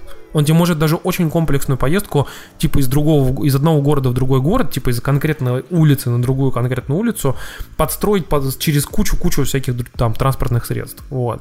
И как бы я вот его поездки очень сильно А советую, особенно если вы там не на машине. Да, да. Я Просто я смотрю, у них там сайт есть какой-то. Есть и сайт тоже, да. Вот. Ну, короче, в общем, я вот пользовался в Барселоне, и несмотря на то, что у меня была оффлайновая версия Google Maps, которая мне очень помогала а, в плане поиска, например, каких-то магазинов и прочее, потому что она в определенной области скачивает вообще все. То есть даже типа организации, телефоны, контакты, все выкачивает. Но в плане транспорта я пользуюсь ситимэпером. Это прям вот прям очень удобная штука. Вот. Поэтому я прям советую. А Дима у нас в прошлом подкасте советовал maps.me. Я ими не пользовался, но можете тоже попробовать, потому что, собственно, вот как бы Дима говорит, что ему нравится. Да, мне нравится. Но они оффлайн карты имейте в виду. То есть вам надо прям скачать карту и после этого ей пользоваться. Да. Ну и, соответственно, в заключении мы хотели поблагодарить, опять же, наших патронов, тех самых, которые заносят нам от 20 долларов, таким образом, как бы, очень существенно помогая э, жизни нашего подкаста. Вот. И это замечательные люди, а, мы их сейчас быстренько перечислим. Это, во-первых, спасибо э, Роман Космодемьянский, это Сергей Клименко, Рома Чост, Александр Колов, Александр Мясоедов, Алжас Илюбаев, Григорий Яфа и Варвара Яфа. Мы так и до сих пор не выяснили тайну. Это э, сестра, жена, дочь или мама. Вот. Александр Павлов, Никсон Су, Алексей Кольцов, Евгений Тонев, Анастасия Романова, Иван Ткачев, Андрей Антонов, которому до сих пор так не дошли в музей Apple, Ильшат Хайрулин, Алексей Пазников, Сергей Селезнев, Антон Жмуров и Виктор Тен. Вот. И у нас, по-моему, осталось одно место в этом пледже. Вот. Так что, если а, кстати, что, торопитесь. Эти же э, пледжи у нас засчитываются раз в месяц, я так понимаю, да? Да, то есть, соответственно, в начале месяца, типа, они засчитываются, мы меняем этот список патронов, потому что некоторые приходят, некоторые уходят. Вот, у нас все время он ротируется. Вот, некоторые люди остаются с нами уже там несколько месяцев подряд, некоторые люди, как бы, по каким-то причинам уходят, некоторые, наоборот, приходят. Тоже по каким-то причинам. Вот. Так что, как бы, в следующем месяце у нас этот список уже обновится. Вот. Там Слушайте, ну спасибо вам большое. Что произошло с пип-пип-пип-пип. А все, как бы реклама закончилась, да, пип-пип-пип ушел, да. Все, да. Все, нет, нет ножек, Не нет волнуйтесь, у нас, у нас еще в следующем месяце появится пип-пип-пип-пип другой. Вам будет очень смешно узнать, как он называется. Да, да, да, да, да. Слушайте, ну, ребят, большое спасибо большое, что всех с нами слышали, что терпели нас, особенно кто был на стриме и смотрел нас вживую. Спасибо, что потерпели а, мое отсутствие. Всем, кто хуй меня, не спасибо. Я вас всех найду. Начни с меня, искать? да. Вот мы здесь. Вот, и, в общем-то, спасибо большое всем, кто нас поддерживает а, на Патреоне. Вот, подписывайтесь обязательно там, хуйтесь. Не забудьте ставить нам звездочки в iTunes. У нас их очень много, но, как говорится, много не бывает. Вот, можете поставить еще. Давайте добьем до 2000, например, звездочек. Ой, класс. Мне кажется, это звезд. неплохой, неплохой, знаешь, такой результат, Слушайте, можно а к нему стремиться. Я со своей стороны э, советую вам подписаться на наш Twitch. И теперь можно подписаться и на наш YouTube канал, потому что нас разбанили на YouTube наконец-то. И мы очень надеемся на то, что мы продолжим там делать э, трансляции, как мы это делаем на Твиче. То есть очень, вполне, очень скоро можно будет смотреть нас не только на Твиче, но и на Ютубе одновременно. Но никому не надо говорить об этом пока. Короче, можете нас подписаться. Можете подписаться и там, и там. Мы э, продолжаем нашу идею со стримами. И я должен сказать, что у нас стримы даже, наверное, э, хорошо заходят. Как такой special, как э, special подкаст даже, я бы так сказал. То есть прям вот Да. Внезапно, сидим, да. что-нибудь обсуждаем, Макс во что-нибудь играет, или я там во что-нибудь играю. Тимур не играет, это ладно, это пусть на его совести останется. Вот. Но, короче, мы пытаемся развивать это направление, так что советую вам подписаться и приходить нас смотреть по уведомляшкам и по напоминашкам. А так, Давайте. до следующей, до Сел, следующей сел в недели. кафешку, пое- поехал, в, сел в таксишку, поехал в кафешку, съел пюрешку. Да, именно так. Сука. До следующей Вот неделяшки. Пока-покашки. Пока-покашки, да. Чао, парни. Все, ребят, счастливо. Давайте, чао.